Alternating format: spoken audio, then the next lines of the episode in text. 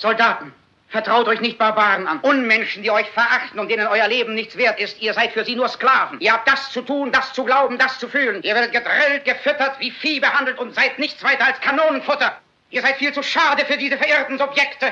Diese Maschinenmenschen mit Maschinenköpfen und Maschinenherzen. Ihr seid keine Roboter, ihr seid keine Tiere, ihr seid Menschen. Bewahrt euch die Menschlichkeit in euren Herzen und hasst nicht. Nur wer nicht geliebt wird, hasst. Nur wer nicht geliebt wird. Soldaten, kämpft nicht für die Sklaverei, kämpft für die Freiheit. Und ihr als Volk habt allein die Macht. Die Macht, Kanonen zu fabrizieren, aber auch die Macht, Glück zu spenden. Ihr als Volk habt es in der Hand, dieses Leben einmalig kostbar zu machen, es mit wunderbarem Freiheitsgeist zu durchdringen. Daher im Namen der Demokratie, lasst uns diese Macht nutzen, lasst uns zusammenstehen, lasst uns kämpfen für eine neue Welt, für eine anständige Welt.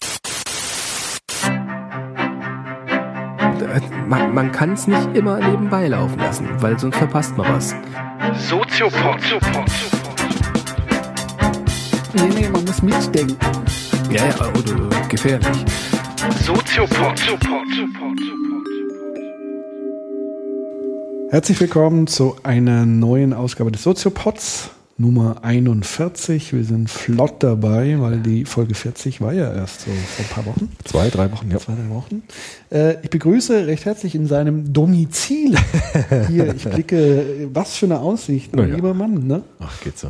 Ähm, in der Uni Mainz beim Professor Dr. Köbel in Ja. seinem schönen neuen Büro. Ja, herzlich willkommen. Schön. Hier an der Uni Mainz in meinem 120 Quadratmeter Büro Genau. mit äh, Tischbein an der Wand. Genau. Schönes Freskenbild. Ja. Ja, Und der rote Teppich liegt auch. Alles gerichtet. genau. Wir trinken äh, lecker Lecker Kaffee. Kaffee aus goldenen Kaffeetassen. Ja, wie Sie es gehört. Ähm, ja, vielleicht äh, muss man verzeihen, wenn jetzt irgendwelche Leute reinkommen, die irgendwelche Unterschriften von mir brauchen. aber Ja. Das wird dann mit aufgezeichnet, das macht die nichts. müssen dann halt einfach was sagen, Genau. wenn sie reinkommen. Hallo Und und Statement abgeben. ja. Ähm, bevor wir anfangen, muss ich äh, noch was Kleines. ich äh, habe sozusagen für diplomatische Verwerfungen Ah, ja. gesorgt, so ein bisschen. Und zwar äh, gab es Beschwerden ähm, von einem Hörer aus der Schweiz, ähm, weil ich tatsächlich etwas unflätige Bemerkungen in der letzten Episode über die Schweiz äh, gemacht habe. Wir beide ja im Grunde. Ich habe ja, du hast eher so zustimmend Ja. gelacht. Ja. Oder, so. Oder fandst es halt einfach lustig. Nein, also in der letzten Episode habe ich die Schweiz zum einen als, als Blinddarm Europas äh, bezeichnet und habe äh, so ein bisschen die ähm, üblichen Klischees, die über die Schweiz so kursieren, so Stichwort Nazi-Gold und ähm, überhaupt als, als Weltbank für diverse Verbrecher. Ähm, was natürlich schon der Fall ist. Ja. Aber natürlich nicht nur. Also die Schweiz würde ich jetzt natürlich nicht reduzieren ähm, auf diese schlechten Seiten und auch nicht reduzieren auf äh, aufkommenden Rechtspopulismus, Fremdenfeindlichkeit, die es auch in der Schweiz gibt, aber eben nicht nur. Ähm, also die Schweiz ist natürlich wie jedes andere Land äh, in Europa sehr vielfältig, vielschichtig und man möge mir diese flapsige, flapsige äh, Bemerkung verzeihen. Ähm, ändert aber nichts daran, dass ich auch in Zukunft immer mal wieder flapsige Bemerkungen äußern werde, So weil das wie ist ich halt auch. äh, der Soziopod. Ja, ich glaube, man hat ja auch in der Folge verstanden, dass du es jetzt nicht ganz so wörtlich meinst. Ja, ich hoffe Also, Genau. Deswegen wollte ich es jetzt einfach nochmal noch mal äh, klar äh, betonen, dass es tatsächlich flapsig war. ja. So, ähm, und vielleicht auch gerade jetzt in Zeiten, wo es eigentlich gar nicht so viel zu lachen gibt, ja. finde ich eigentlich so äh, Humor fast schon wiederum mh, wichtig. Ja, Ähm, stimmt. weil sonst müsste man, glaube ich, angesichts der aktuellen Lage nur noch in Tränen ausbrechen. Stimmt. Ähm, die Attentate von Paris sind jetzt keine Woche her. Ja. Ähm, hast du so irgendwie live? Nee, überhaupt nicht. Ich habe das überhaupt nicht mit. Ich habe es in den Nachrichten äh, gehört, als es schon dann, Samstag dann. Genau, Samstag war. Ähm, ich bin ja auch kein großer Fußballfan, deshalb habe ich das auch mit dem Spiel gar nicht mitbekommen. Ja. Ich habe das nicht gesehen und äh, deshalb habe ich nur die äh, quasi Berichterstattung danach mitbekommen. Ich habe mir ja tatsächlich die Nacht um die Ohren gehauen. Ja. Ja. Hast du das ganz alles mitverfolgt? Leider ja. Hm. Ähm, wie es halt dann so ist, das ist halt ja die interessante äh, Dynamik der Aufmerksamkeitsökonomie. Mhm. Ähm, sobald dieses Ereignis ist, dann wirst du reingesaugt, Ja, klar. weil du willst Mhm. wissen, was los ist, vor allem wenn es gerade läuft. Mhm. Und das war ja zu der, also wirklich zu der Phase, wo so, so die erste Eilmeldung kam, wo noch die Frage war, Geiseln Mhm. und noch gar nicht befreit und beziehungsweise viel befreit. Viel befreien konnte man dann leider ja eh nicht mehr. Ähm, und ich habe das sozusagen dann tatsächlich im, im Netz und über Al Jazeera Livestream und, und solche Dinge, wo du halt dann Infos kriegst, irgendwie mitverfolgt. Und hat mich natürlich entsprechend gebeutelt. Mhm.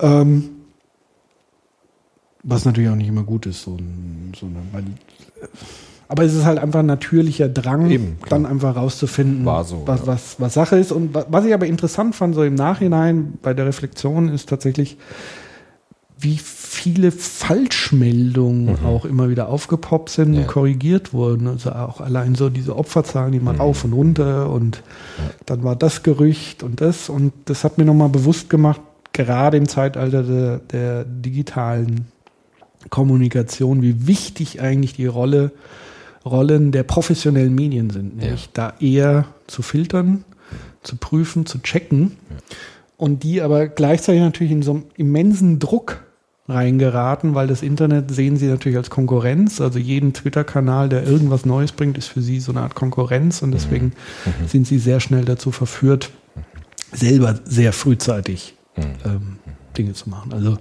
ich möchte da auch nicht mit den Medien tauschen, weil die tatsächlich ein Spannungsfeld bedienen müssen, was gar nicht so einfach ist. Also sie können fast nichts richtig machen. vor allem in so einer Situation. War ja ähnlich wie beim 11. September 2001. Gab es auch ganz viele Falschmeldungen und Vermutungen. Man dachte am Anfang, dass das aus dem inneren äh, Amerika herausgekommen wäre und so eine inländische Sache war. Da gab es auch ganz viele äh, falsche Fährten. Und das ist, glaube ich, vielleicht bei solchen schrecklichen Ereignissen immer so, dass es dann erstmal so Meldungen gibt, die werden aufgenommen, dann wieder verworfen. Das scheint so eine Dynamik zu sein. Interessant fand ich das Thema jetzt auch hinsichtlich unserer letzten Folge über Traumatisierung. Also diese posttraumatischen Erlebnisse, die die Menschen jetzt da haben, die das erlebt haben, sind natürlich auch immens. Ja, es geht ja nicht nur so darum, schrecklich genug, dass so viele Menschen gestorben sind, aber jetzt gibt es natürlich unglaublich viele Traumatisierungserlebnisse, die noch weiterwirken. Also dann wirklich ein, ein, ein gesellschaftliches Trauma, vielleicht sogar ein kulturelles Trauma. Entsprechend sind die Reaktionen. Man immer wieder wird beschworen, wir wollen den Terror- Terroristen nicht ähm, sozusagen zustimmen, indem wir jetzt unser Leben ändern, wir müssen weitermachen. Manche sagen sogar, wir dürfen keine Angst haben. Da alles das sind erstmal Verdrängungsmechanismen. Also dass man erstmal sagt, man möchte diese Gefühle, möchte man eher vermeiden und will sozusagen schnell zum Alltag zurück.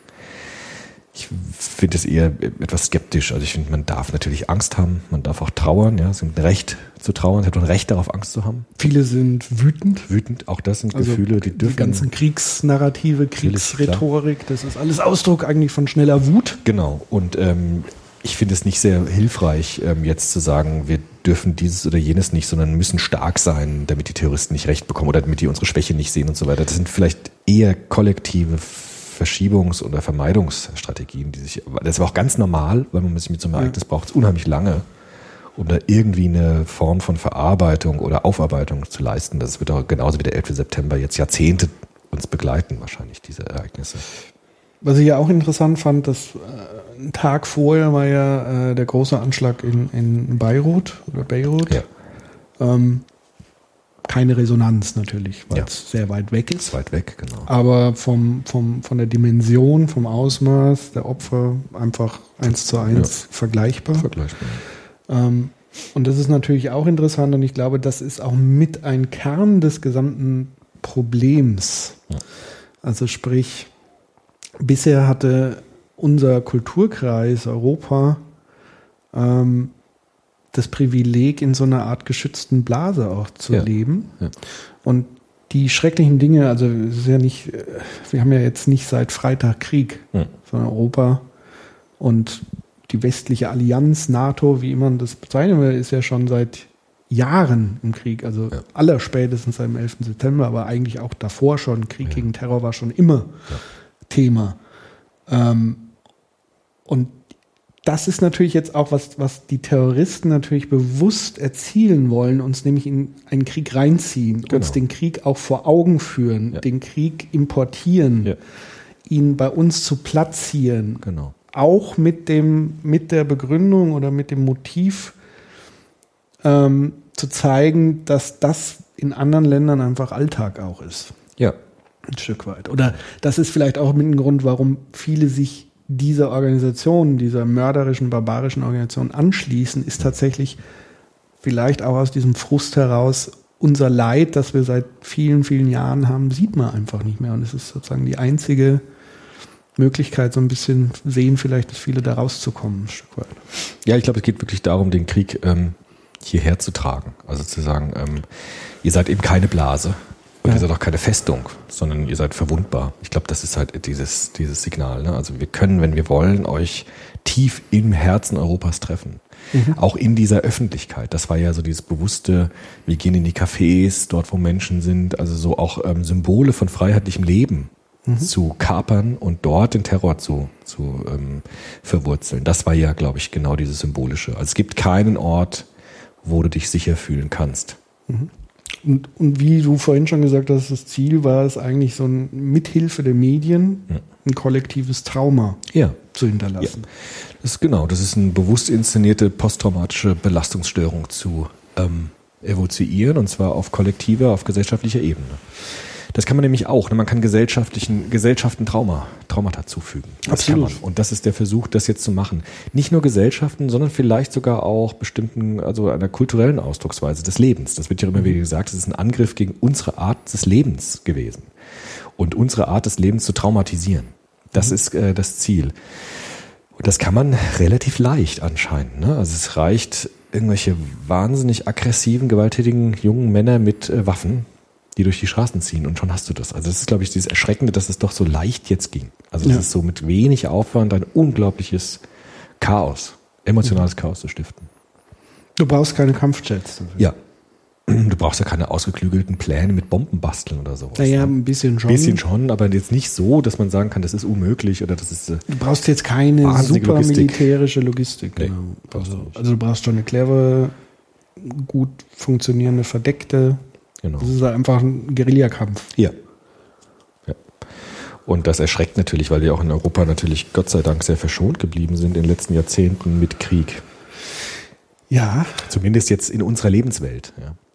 das ist ja der Punkt. Also das ist ja sozusagen diese, ich will jetzt nicht sagen Doppelmoral, aber dieses, wie gesagt, in unserem Namen wird ja Krieg geführt. Also zum Ja. einen wird Krieg geführt, zum anderen, selbst wenn Deutschland jetzt nur in Afghanistan und so weiter immer noch so eine Art Schutztruppe, was auch immer, äh, wo man sagt, naja, die fliegen ja jetzt keine Bombenangriffe und so weiter.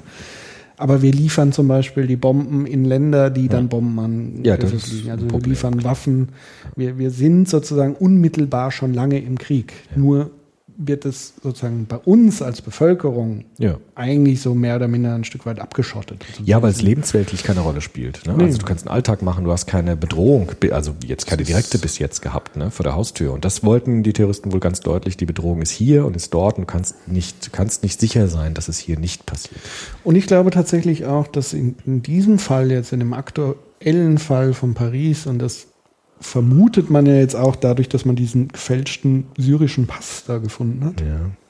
dass sie jetzt versuchen, natürlich nach dieser, ähm, nach dem, nach der großen Anzahl von Flüchtlingen, die jetzt aus Syrien zu uns kommen, und da sie auch gesehen haben, dass sie erstmal alle auch aufgenommen werden oder ein Großteil jetzt auch von Deutschland und, und von Europa im, im Kern, dass sie das natürlich auch mit instrumentalisieren Ja, wollen. klar. Also sprich, man muss sich immer bewusst machen, was wollen die eigentlich? Ja, Also sie wollen in erster Linie den Dschihad, Ja. den Heiligen Krieg.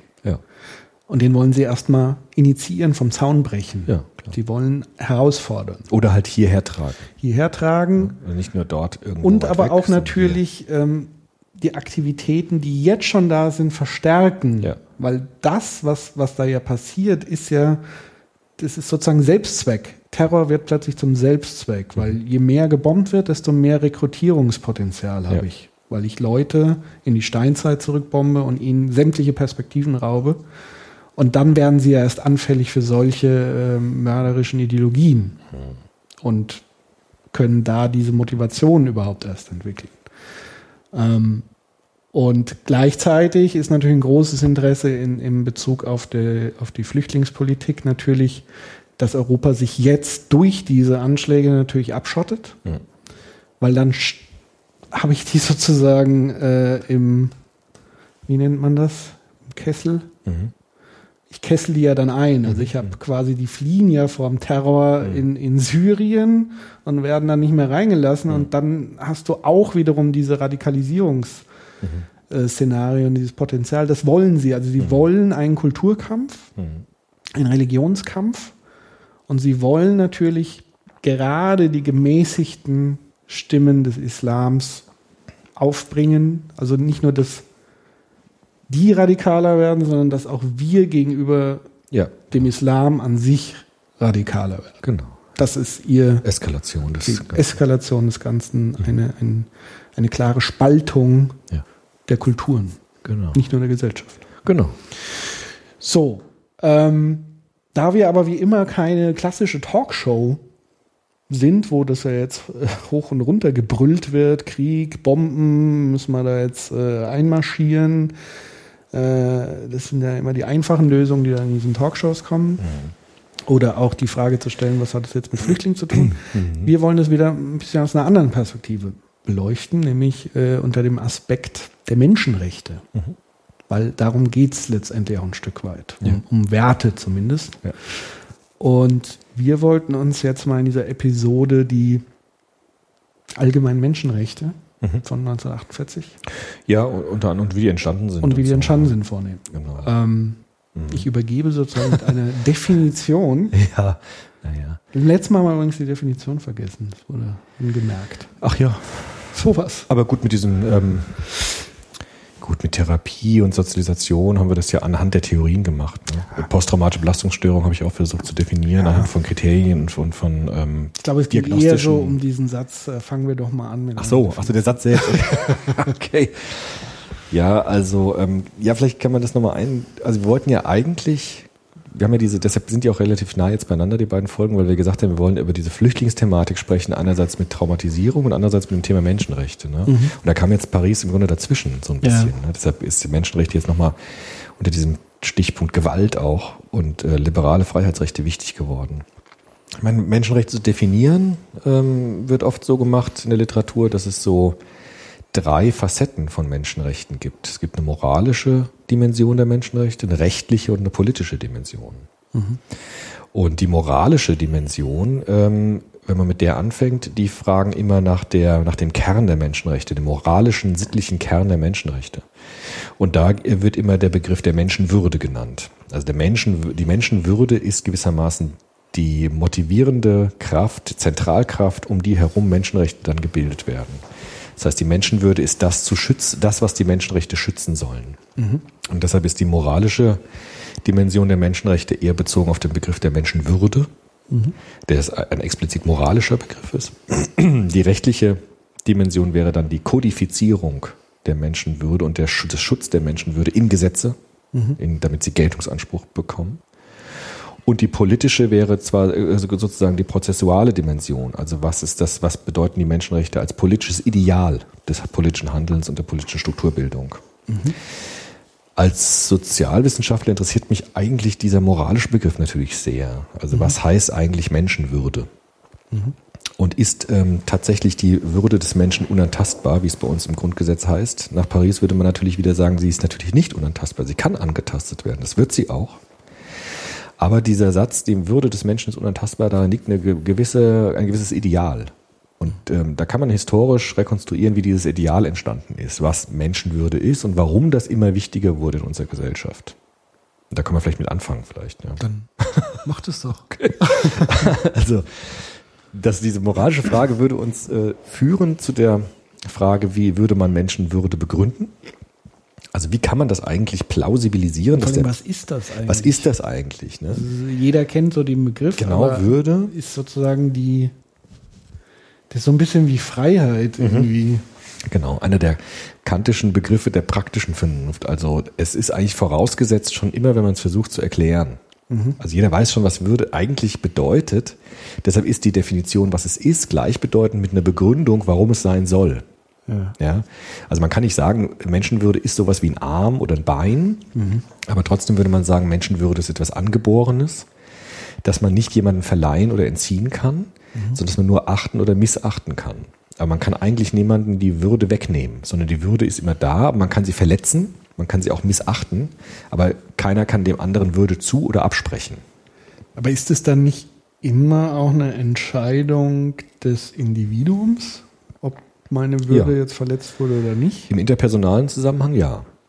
Also jetzt mal ganz krude gedacht, wenn jemand ähm, Freude an Schmerz Ja, empfindet, Ja, ist das noch keine Verletzung der Würde, sondern nur in dem Moment, wo er das als Verletzung der Würde wahrnimmt. Ja, und, und wenn es äh, andere auch als Verletzung der Würde wahrnehmen. Also das ist so, das sind so Dilemmata. In der Beziehung muss das sozusagen von Ja. beiden Beziehungspartnern wahrgenommen Ja, Aber oder nee, muss von, von, vom Opfer. Also Vom vom Opfer. Opfer, muss als, äh, als Verletzung der Würde äh, gesehen werden und wahrgenommen werden, genau. Mhm. Deshalb ist zum Beispiel jede Form von autotelischer, raptiver Gewalt, das habe ich nochmal jetzt ein Seminar gemacht, diese Unterscheidung zwischen diesen drei Gewaltformen bei Remsmar. Mhm. Lozierend heißt ja instrumentelle Gewalt. Man will etwas hinter dem Körper haben, die Geldbörse, das schlägt man immer nieder.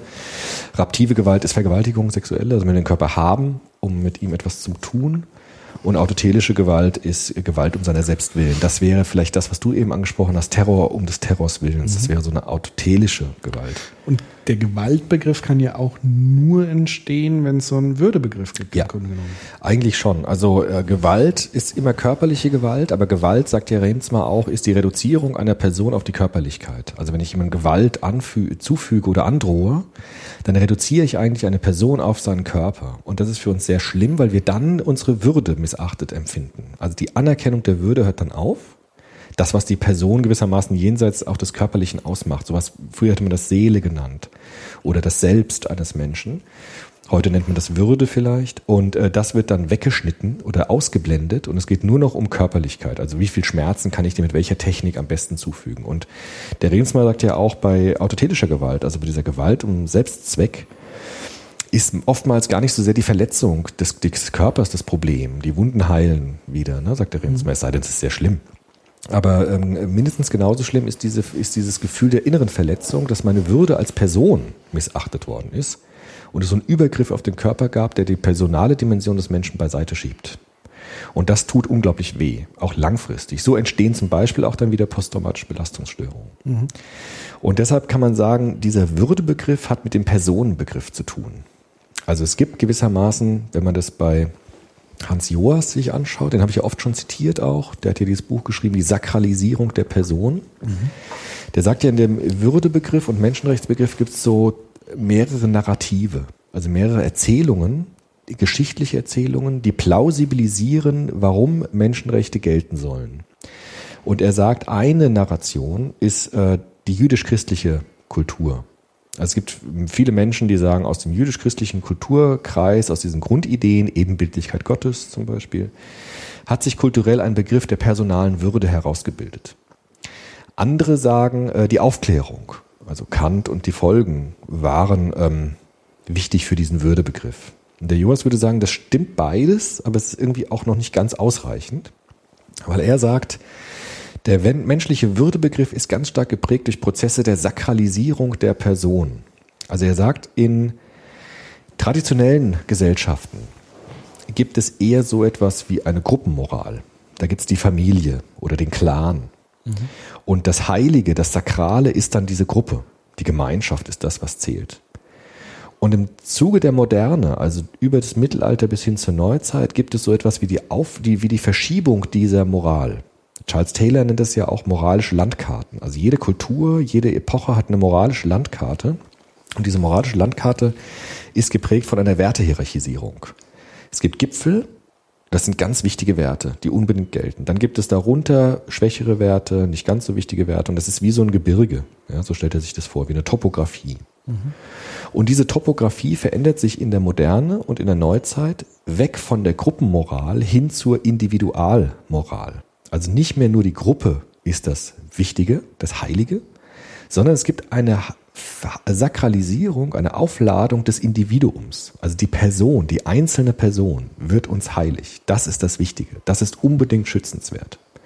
Und Joas äh, rekonstruiert historisch, welche gesellschaftlichen Prozesse zu dieser Sakralisierung des Individuums geführt haben. Denn das ist das, was der Würdebegriff meint. Also der Menschenwürdebegriff, den wir heute auch als Zentrum, als moralischen Kern der Menschenrechte haben, ist die, der Zuspruch, dass jeder einzelne Mensch, jede Person, jedes Individuum heilig ist. Das ist sozusagen das, was wir mit Menschenwürde meinen. Ja. Und da sagen jetzt viele Philosophen, auch der Taylor würde das sagen, gibt es jetzt verschiedene Quellen, die, die diese Sakralisierung gewissermaßen aufträgt oder sozusagen äh, stark macht. Und da würde man natürlich schon sagen, es gab so Vorläufer der Menschenrechte, wo das Menschenwürdebegriff so ein bisschen aufgeblitzt ist, schon in der griechischen Antike, bei Sokrates, bei Platon dann, auch bei Aristoteles, der schon gesehen hat, der Mensch ist etwas Besonderes und der, das gab es noch keine Individualrechte, aber es gab zumindest bestimmte Gruppen, die dann wichtig geworden sind, die bestimmte Rechte hatten. Dann würde man natürlich schon sagen, dass religiös-kulturelle Traditionen wie das jüdisch-christliche dazu geführt haben, gerade durch solche Narrative wie das, die Ebenbildlichkeit Gottes, wurde der Mensch aufgeladen mit einer bestimmten Heiligkeit. Und es gibt natürlich so etwas wie dann die äh, bürgerlichen Revolution, die französische Revolution, dann in Amerika natürlich die Verfassung, die aus der Aufklärung heraus dem Menschen eine bestimmte Würde zusprechen. Bei Kant ist es dann ganz stark, weil Kant ja sagt, dass der Mensch ein sittliches Wesen ist, das Moralität aus sich selbst heraus äh, feststellen kann. Also ist nicht mehr Gott ist nur die Autorität, die Moral setzt durch die Gebote, sondern Kant sagt ja, er dreht das hier um und stellt das Subjekt ins Zentrum und sagt, der Mensch hat aus sich heraus die Möglichkeit, moralische Urteile fällen zu können. Es gibt ein moralisches Urteilsvermögen, das in der Vernunft des einzelnen Menschen begründet liegt. Jeder Mensch hat die Fähigkeit, moralische Urteile zu fällen, weil er eben diese äh, moralische Vernunftkraft in sich trägt. Und das war so eine Stoßrichtung zu sagen, jeder einzelne Mensch, nicht mehr nur Gruppen, sondern jeder einzelne Mensch hat eine bestimmte Würde, die unbedingt zu schützen ist. Ja. Mhm. Das wäre so jetzt im ganz schnellen Schnelldurchgang diese moralische Begründungsform von, Moral, äh, von, von, von Menschenwürde. Mhm. Ja, das heißt, die Aufladung des Einzelnen mit einem sakralen Charakter. Mhm. Also, dass die Person soll uns heilig sein. Das Individuum soll uns heilig sein. Aber ich finde es interessant, dass das im Grunde genommen ja erstmal, wie du sagst, nur äh, Narrative sind, nur ja. Erzählungen sind von, von einzelnen Akteuren. Mhm. Also wenn man sagt, hier die Griechen, weil ja. vorher gab es jetzt wahrscheinlich weniger Aufzeichnungen, vielleicht hat es vorher schon jemand anders. Äh, In Babylon gab es wohl sowas auch schon mal. Wahrscheinlich. Hieß es, ja, weiß ich nicht genau, aber habe ich gehört, ja. Genau, und Kirche, äh, beziehungsweise nicht Kirche, sondern eher Religionswurzeln oder das, was auch ähm, zum Teil dann verschriftlicht ist. Ähm, und du hast aber ja zwischendrin und dann Aufklärung mhm. und so weiter, das sind ja immer einzelne Akteure, ja. die Thesen mhm. in den Raum stellen und dann den Gesamtdiskurs prägen. Die aber auch aus Diskursen heraus entstehen. Das ist ja immer die Dialektik genau. zwischen Also Kant hat sich ja sicherlich den alten Griechen genau. sich bedient oder hier Augustinus, war ja, ja dann da auch nochmal danach.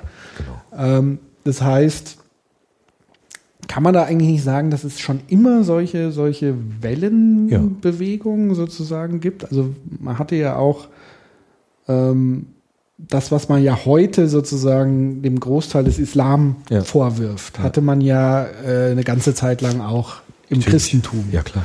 Also sprich ähm, im, im, düsteren Mittelalter, im, im, wobei da auch die Spanne sehr weit gefasst ist, aber ja, ähm, quasi Krieg gab es Religionskriege genau, genauso. Das, das, ist ja das Narrativ, was jetzt ja. heute immer wieder ins Spiel kommt. Ja. Also das ja. ist das, was ich jetzt heute in den Medien höre, ist immer, das ist der neue 30-jährige Krieg. Ja, ähm, das ist vielleicht gar nicht so falsch, ehrlich gesagt, wenn du das so sagst. Ähm, weil es diese, es gibt tatsächlich auch im Christentum äh, Phasen, die ganz ähnlich sind, wie das, was wir heute im Islam erleben. Ich habe auch noch mal so ein bisschen nachgelesen, was so, mm, also ich bin natürlich jetzt nicht super tief drin, vielleicht müssen wir da auch tatsächlich mal einen Gast dazu einladen, Spezialisten für, für Islamwissenschaft, finde ich super spannend. Klar. Einfach um, weil, weil natürlich das, was jetzt erzählt wird über den Islam, ist natürlich extrem vereinfacht. Ja, natürlich, klar. Und extrem natürlich immer traumatisiert ja. überzogen. Das muss uns einfach immer klar sein. Genau. Aber es ist klar, wohin die Stoßrichtung geht, nämlich ja. Richtung Kulturkampf ja. und Richtung Islam ist an sich eine rückständige Religion. Ähm, und es ist ja das, was niedergeschrieben ist, ist es ja auch im Grunde mhm. sehr äh, kriegerisch, sehr ja. gewalttätig, aber das ist die Bibel ja in genau. großen Teilen auch. Wie die Bibel auch, genau. Nur kam eben diese Aufklärungswelle dazwischen. Ja. Ja, oder der Joas würde nicht nur sagen, es ist nicht nur Aufklärung. sondern es geht darum, wie gesellschaftliche Zustände es nötig machen, die Religion immer wieder neu zu artikulieren. Ja, Gemäß- sagen wir mal, Ref Reformationen haben stattgefunden. Genau, Also zum ja. Beispiel die, die lutherische Reformation könnte man ja auch als eine Art innerkirchlichen, innerreligiösen Ja. Aufklärungsprozess Ja, oder halt sozusagen mit gewissen Dingen, die man moralisch nicht vertretbar hielt, Ablass etc., hat man sozusagen da Ja. reformiert und in eine neue Zeit Ja. transformiert. Genau. Und das wirft man ja dem Islam in weiten Teilen einfach vor, dass dieser Prozess nicht Ja. äh, genug stattgefunden hat. Ja. So, und ich habe jetzt nochmal zurückgeguckt und ich fand es interessant, dass, weil ja immer vom großen Abendland und so die Werte, die Wiege. Ich fand zum Beispiel interessant, dass ja äh, im, im Jahre 1000 noch was waren ja gerade die großen arabischen Metropolen, Bagdad Ja. beispielsweise. Das war eine absolute Multikulti-Weltstadt, Ja. eine Wissenschaftsstadt. Und da war der Islam auch eine ganze Zeit lang eher so heute, wie man ihn als gemäßigt beschreiben würde. Ja. Offen. Also eher eine Islamwissenschaft als eine reine Koranschule. Und irgendwann ist aber passiert, dass sozusagen Mächte in diesem Land dafür gesorgt haben, dass die Uni oder die Schulen abgekoppelt wurden von diesem säkulären.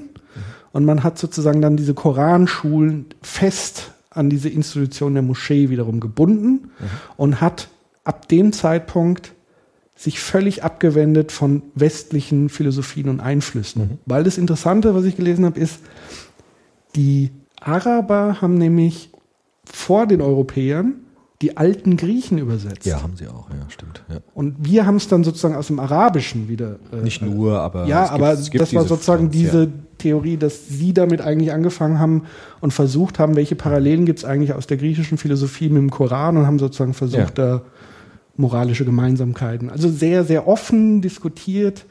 Ähm, und das ist dann sozusagen in einer Art politischen Backslash geraten und es hat dann dazu geführt, dass insgesamt der Islam wieder sehr stark, zumindest in vielen Gebieten, radikalisiert wurde Ja. Und sich zurückgezogen hat und Ja. bewusst sich abgeschottet hat von anderen. Ja, also das, das meinte Joas eben auch. Also dass es ähm, dieses Narrativ eben verkürzt ist, zu sagen, also wir haben die jüdisch-christliche Tradition und daraus entstehen automatisch irgendwann Menschenrechte, dass es so eine Art äh, Zwangsläufigkeit gibt in einem kulturellen Entwicklungsprozess. Und das sagt er ist falsch, weil keine Religion ähm, zwangsläufig irgendetwas hervorbringt. Also Religionen sind immer offen für das, was Menschen eben daraus machen. Und deshalb ist eben das wichtig, dass es diese gesamtgesellschaftlichen Prozesse der Sakralisierung der Person gegeben hat, die dann dazu geführt haben, dass man Religionen immer wieder neu artikuliert hat und reinterpretiert hat. Das Christentum wurde dann interpretiert vor dem Hintergrund dieser Sakralisierungsprozesse des Einzelnen. Und dann wurde das Christentum tatsächlich zu so etwas wie einem Verteidiger oder Gütekriterium für Menschenrechte. Aber das ist eine relativ neue Erscheinung. Das war im Mittelalter, wie du sagtest, überhaupt nicht so. Und deshalb ist auch nicht so, dass ähm, dieses Narrativ stimmt, dass man sagen kann, aus der jüdisch-christlichen abendländischen Kultur entstehen automatisch die Menschenrechte. Das stimmt überhaupt nicht, weil es gibt auch Menschenrechte in China ganz früh. Es gibt auch Menschenrechte im arabischen Raum, die sehr früh, also Vorläufer von Menschenrechten, die dann formuliert worden sind. Und der Joas würde auch sagen, es gibt eine gewisse ähm, Kontingenz. Also man kann das nicht vorhersagen, aus welchem Kulturraum jetzt so etwas wie die Sakralisierung der Person erfolgt, sondern es hat ganz viel damit zu tun, welche gesellschaftlichen Entwicklungen dazu führen, dass man Religion in einer bestimmten Weise interpretiert und artikuliert. Und das führt dann dazu, dass man auch mit Religionen Menschenrechte begründen kann. Das heißt aber nicht, dass aus dieser Religion automatisch ein Würdebegriff entsteht. Weil der sagt ja auch, der Joas, zu Recht, wenn das so wäre, dass aus der jüdisch-christlichen Tradition oder Religion automatisch die Menschenrechte entstehen würden, wieso hatten wir die Menschenrechte eigentlich erst so spät? Wieso hatten das dann noch 2000 Jahre gedauert? Warum hatten wir nicht die Menschenrechte schon im Jahr 20? Und nicht erst im Jahr 1948 in unserer heutigen Fassung. Also, weil es kann nicht einfach nur daran liegen, dass eine bestimmte Kultur, ein bestimmtes religiöses Narrativ automatisch zu einer Menschenwürdeachtung führt, sondern es muss ganz viel dazukommen, damit eine bestimmte Religion reinterpretiert wird hinsichtlich der Sakralisierung der Person. Und da kommen ganz viele unterschiedliche Strömungen hinzu. Also Joas spricht vor allem diese bürgerlichen Revolutionen an, Abschaffung der Ständegesellschaft hin zu dann auch die Antisklavereibewegung in Amerika. Das sind so Etappen, in denen ähm, den Menschen evident geworden ist, dass die Person als solche schützenswert ist. Und dann hat man die Religionen auch wiederum reinterpretiert. Ja? Das ist ja eh nicht vergleichbar wie in, in China und so weiter, hat es ja eher diesen Konfuzio Ja. Dingsbumsnismus, wie nennt man das? Konfuzianismus, Konfuzianismus, ja. ja. Mhm. ja. Ähm, wo sozusagen das ja völlig entkoppelt war von einer, einem religiösen Ja. Gottesbild Ja. und trotzdem ja genau diese Grundwerte zum Teil da auch drin Genau. auftauchen. Also das Genau. heißt, man muss diesen Weg nicht über Religion Nein. gehen, gar nicht, sondern es ist eher so ein, fast schon dann so eine Art Zufalls. Ja, also genau, der Taylor und der Joas würden sagen, die Menschenrechte hätten überall entstehen können auf der Welt. Weil alle, das ist ja der weil alle Kulturen, Punkt. ja, weil alle Kulturen dieses Potenzial gehabt hätten, Ja. Menschenrechte zu begründen und zu plausibilisieren. Der Islam genau, also der Koran genauso wie die Bibel, der Konfuzius-Schriften genauso wie Buddha. Also überall gibt es diese Quellen, diese religiösen Quellen, wo ein etwas aufscheint der Menschenwürde. Wir haben das Gottes Ebenbildlichkeit, das gibt es ja im Koran genauso. Also diese Quellen, die Potenzial, Potentialität für Menschenrechtsformulierung wären in allen Kulturen gegeben. Und Joas sagt, es war eigentlich ein Zufall eher, dass sie in Europa entstanden sind, weil dort die Dinge so zusammengekommen sind, dass sich diese Sakralisierung der Person vollzogen hat. Aber das ist doch ein ganz entscheidender Punkt zur aktuellen Diskussion.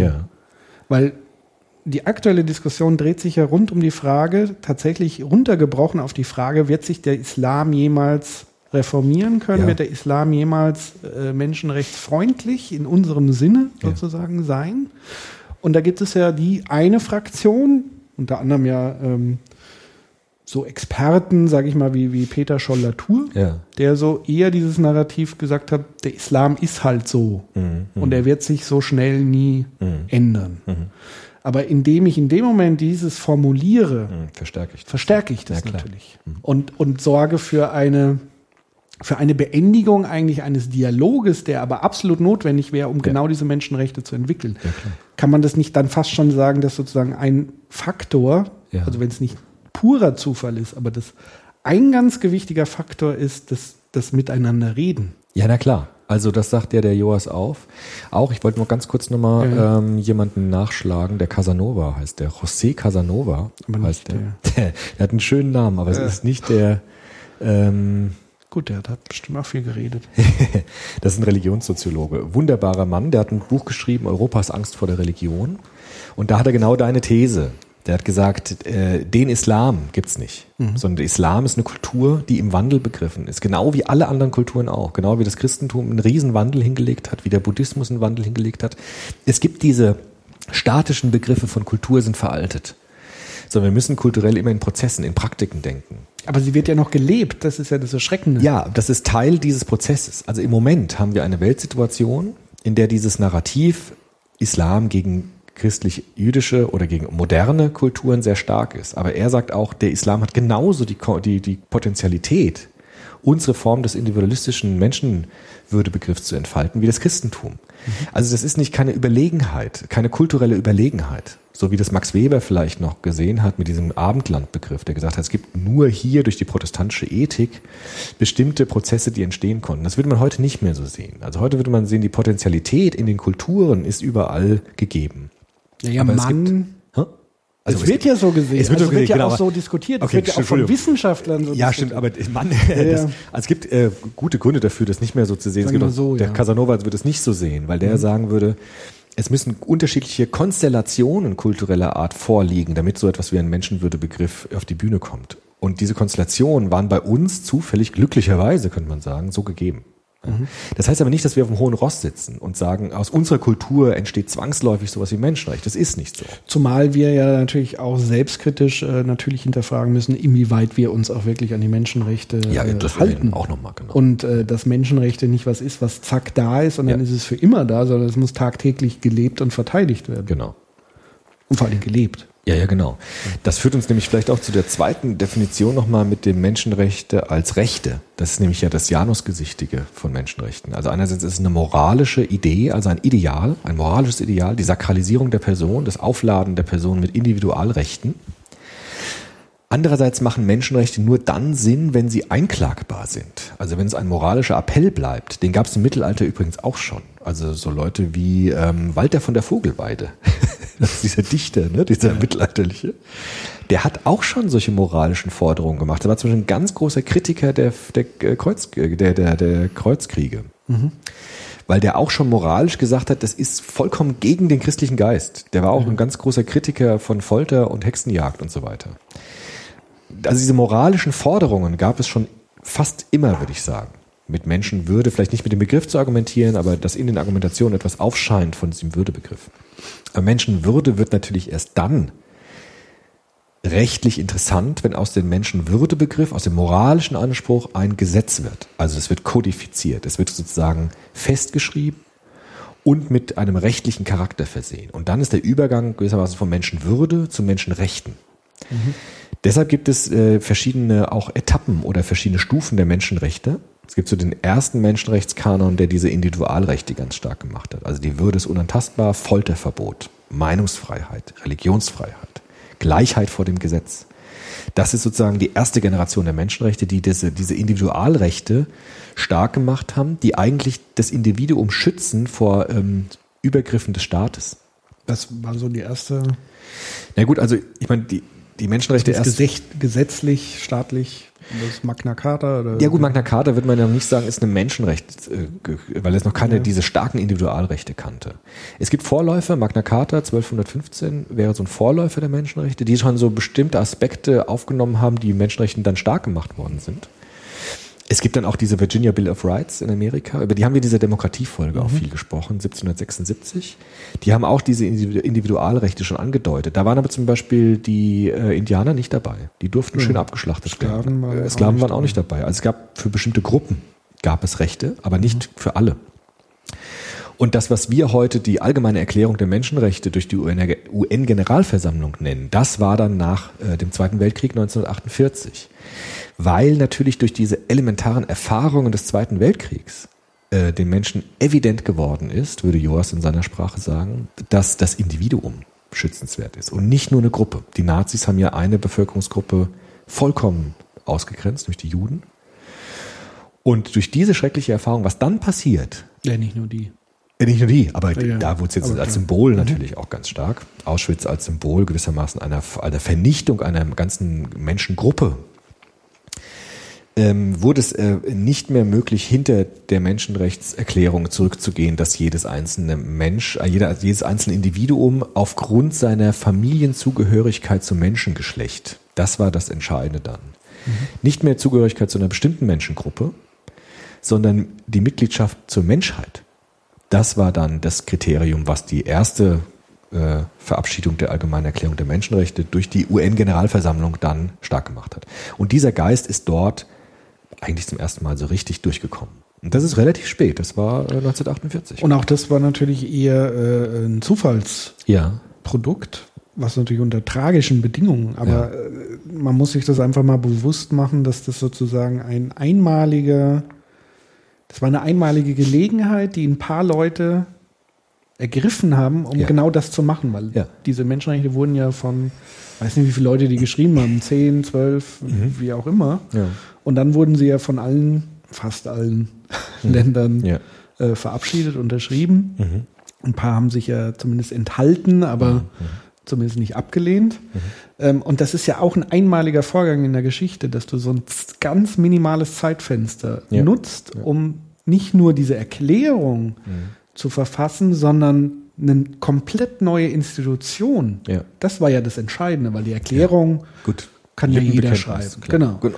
Aber dass die UNO in dem Moment eigentlich gegründet wurde aus diesem Völkerbund heraus, der offenbar ja nicht mehr funktioniert hat, die im Grunde genommen damals nur eine Institution war, zur Umsetzung, mhm. zur politischen Umsetzung dieser Menschenrechte eine Kontrollfunktion genau, übernommen hat. Ja. Und das war ganz, ganz wichtig. Das ist entscheidend. Dass es diese Institution gibt bis heute. Genau, weil dann ist der Übergang eigentlich gegeben von dem, was auch Habermas nennt, von so einem moralischen Anspruch hin zu einem positiven Recht.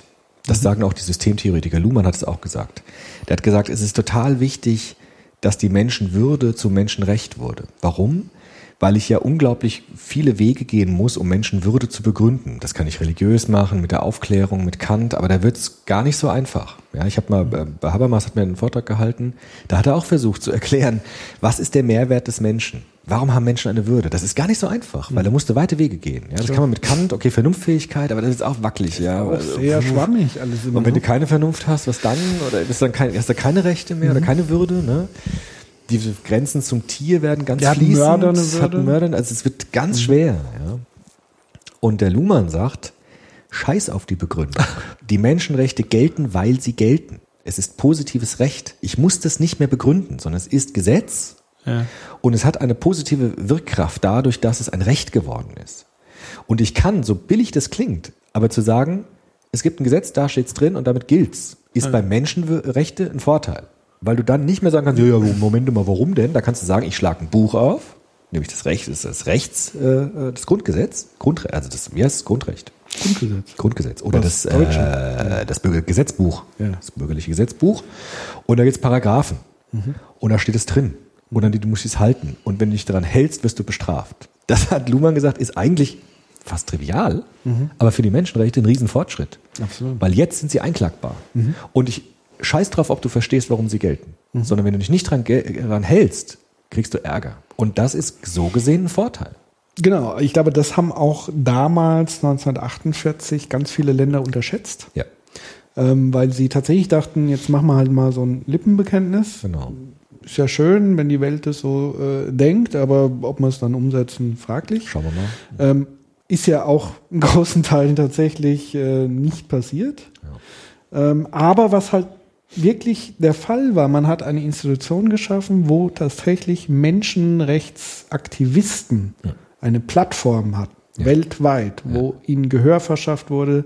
Also deswegen gibt es ja immer diese UNO-Menschenrechtsberichte, wo dann die einzelnen Länder auch vortragen müssen und sich anhören müssen, was ist noch nicht erfüllt und was muss noch gemacht werden. Allein das, auch wenn es nicht eingehalten wird, ist es die Voraussetzung, Ja. Um überhaupt einen Schritt nach vorne zu gehen. Genau, das heißt, ich muss irgendwann mal von der Begründungspflicht hin auf die Prozess, also um die Umsetzung kommen. Also was heißt jetzt Menschenwürde hinsichtlich rechtlicher Bestimmungen? Das heißt jetzt auch dieses Luhmann, ich habe das jetzt ein bisschen überspitzt, ne? Dieses mir egal, ob du verstehst, warum, sondern es gilt. Das klingt ja fast wie in Stein gemeißelt. Ja?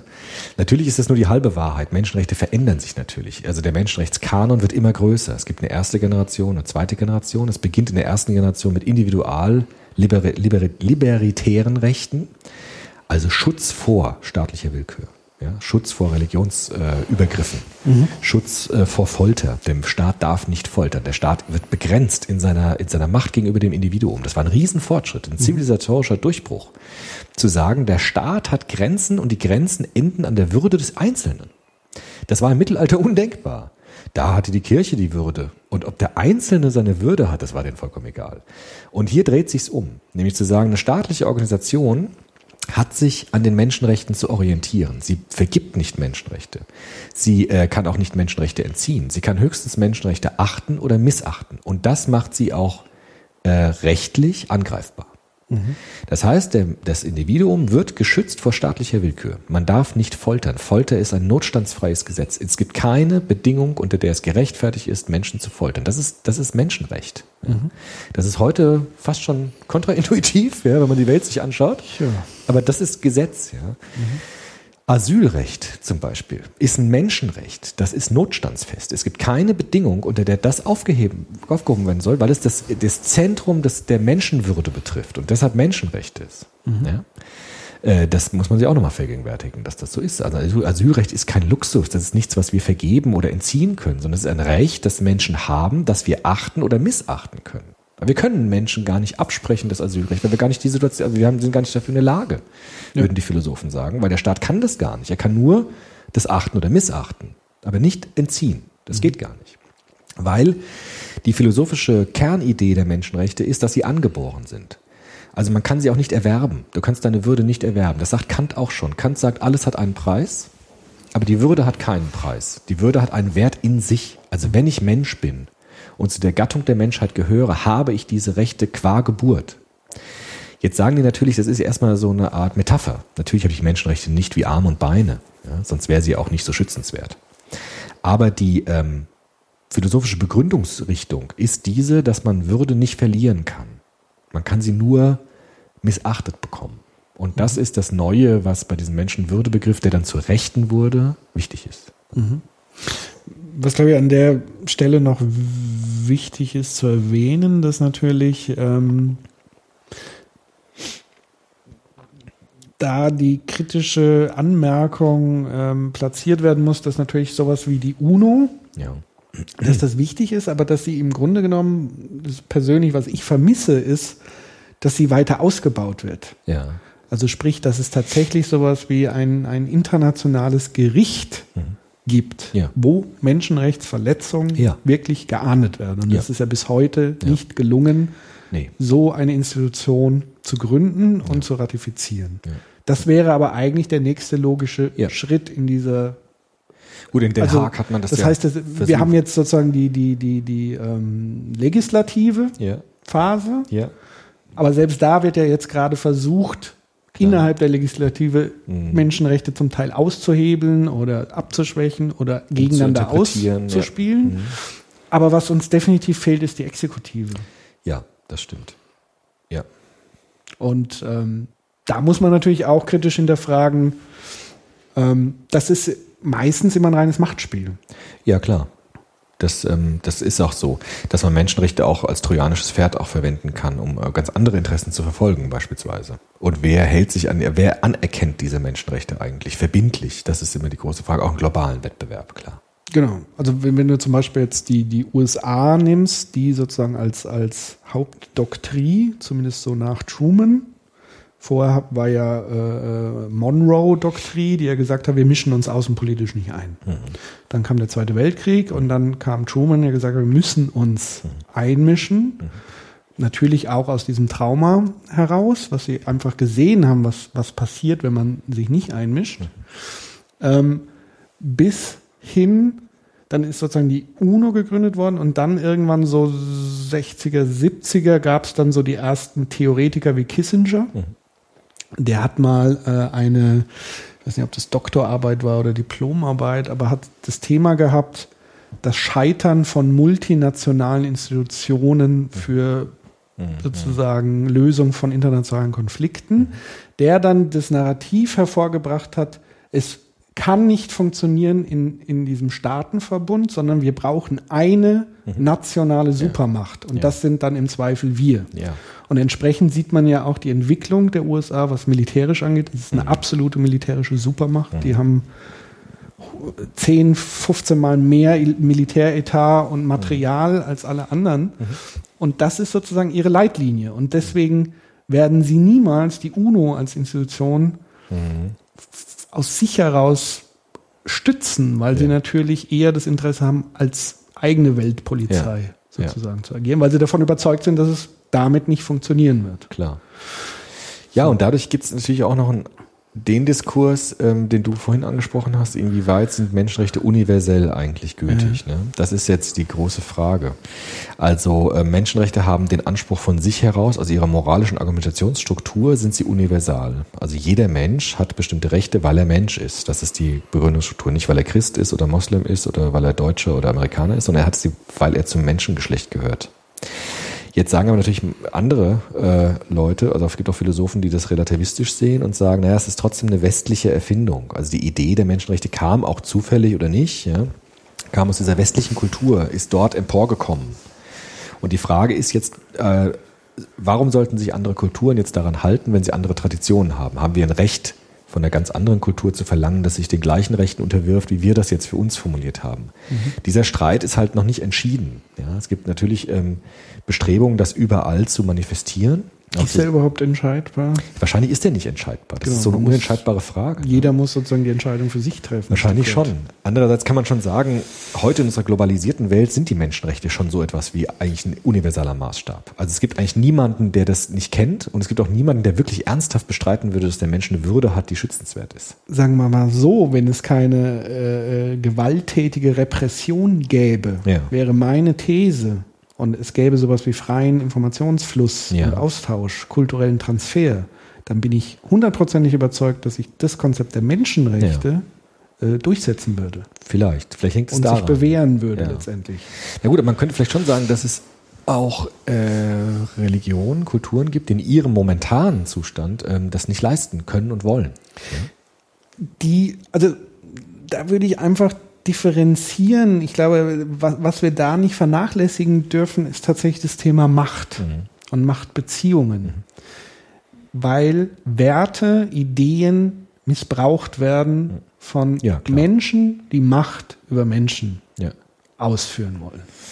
Also es gibt Menschen, die haben ein Interesse an einem, beispielsweise an einem Profit, den sie durch Sklaven erfüllen. Ja, das ist ja, ein Interesse. Und Ja. sie würden alles für dieses Interesse tun.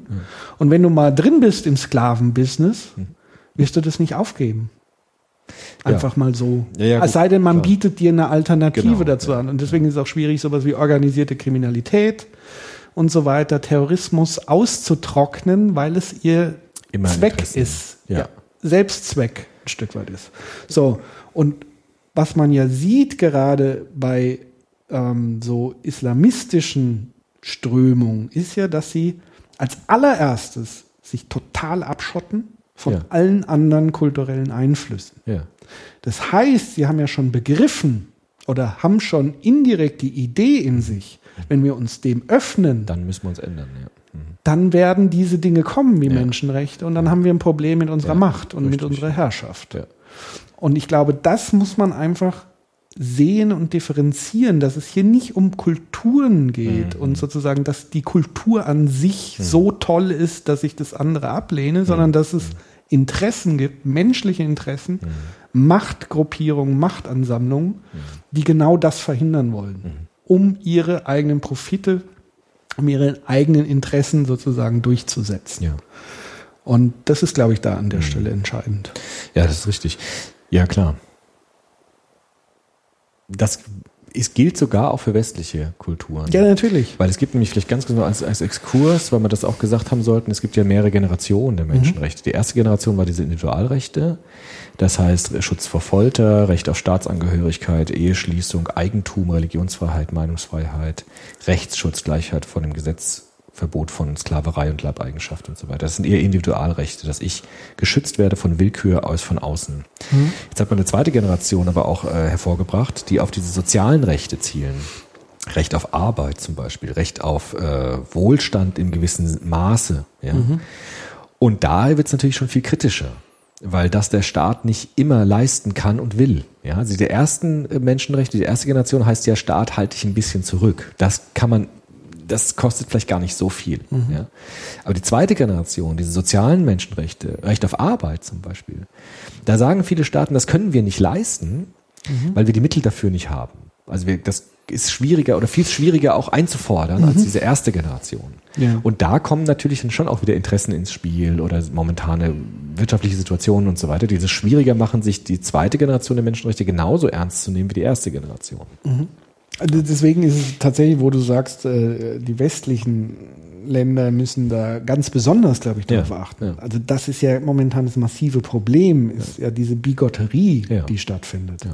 Also sprich, ähm, wenn, wenn eine USA ähm, behauptet, sie hätten den Irak, Mhm. also das war, ist ja, das ist ja keine Verschwörungstheorie mehr, das ist ja komplett aufgedeckt. Ja. Dass, da, dass dieser Krieg, der zweite, oder war das schon der dritte, ähm, dass das aufgrund von falschen Behauptungen gemacht wurde. Ja, wurde so. Und man hat eben gesagt, man, man will die äh, Menschenrechte schützen und die Menschen schützen und es war einfach ganz andere Interessen, nämlich Ja. in erster Linie wirtschaftliche Interessen, vermutlich.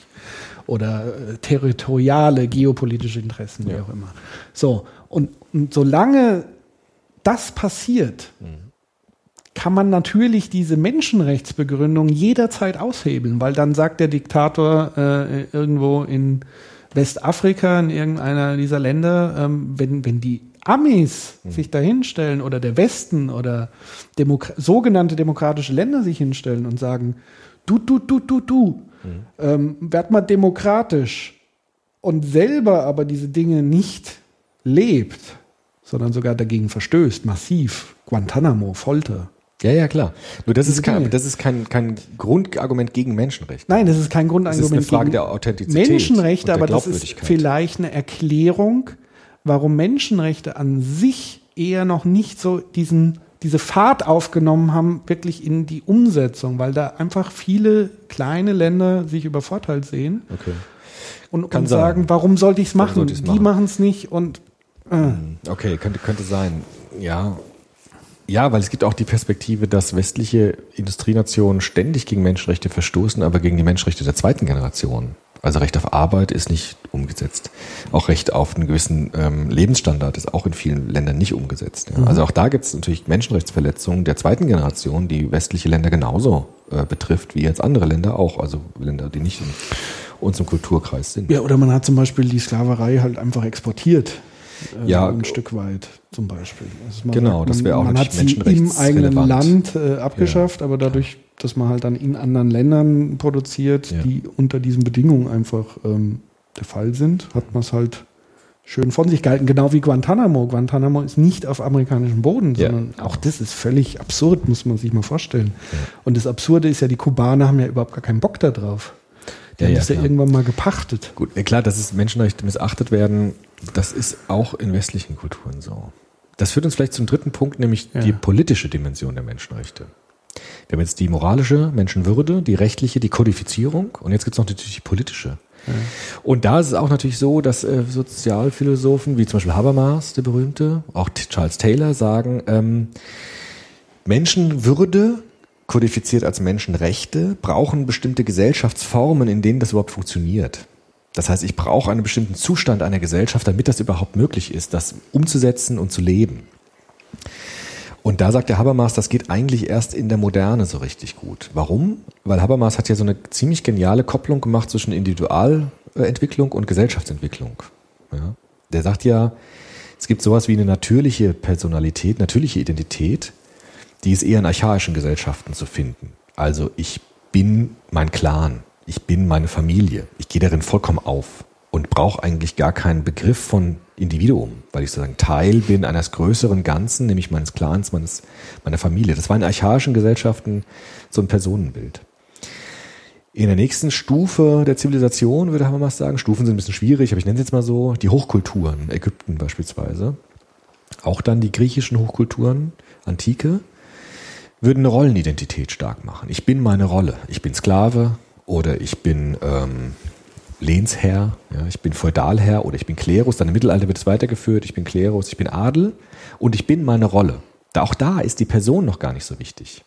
Der König, ob der, ob der schlau ist oder nicht schlau, ist vollkommen egal. Er ist es qua Geburt, weil er diese Rolle hat in seiner Familie.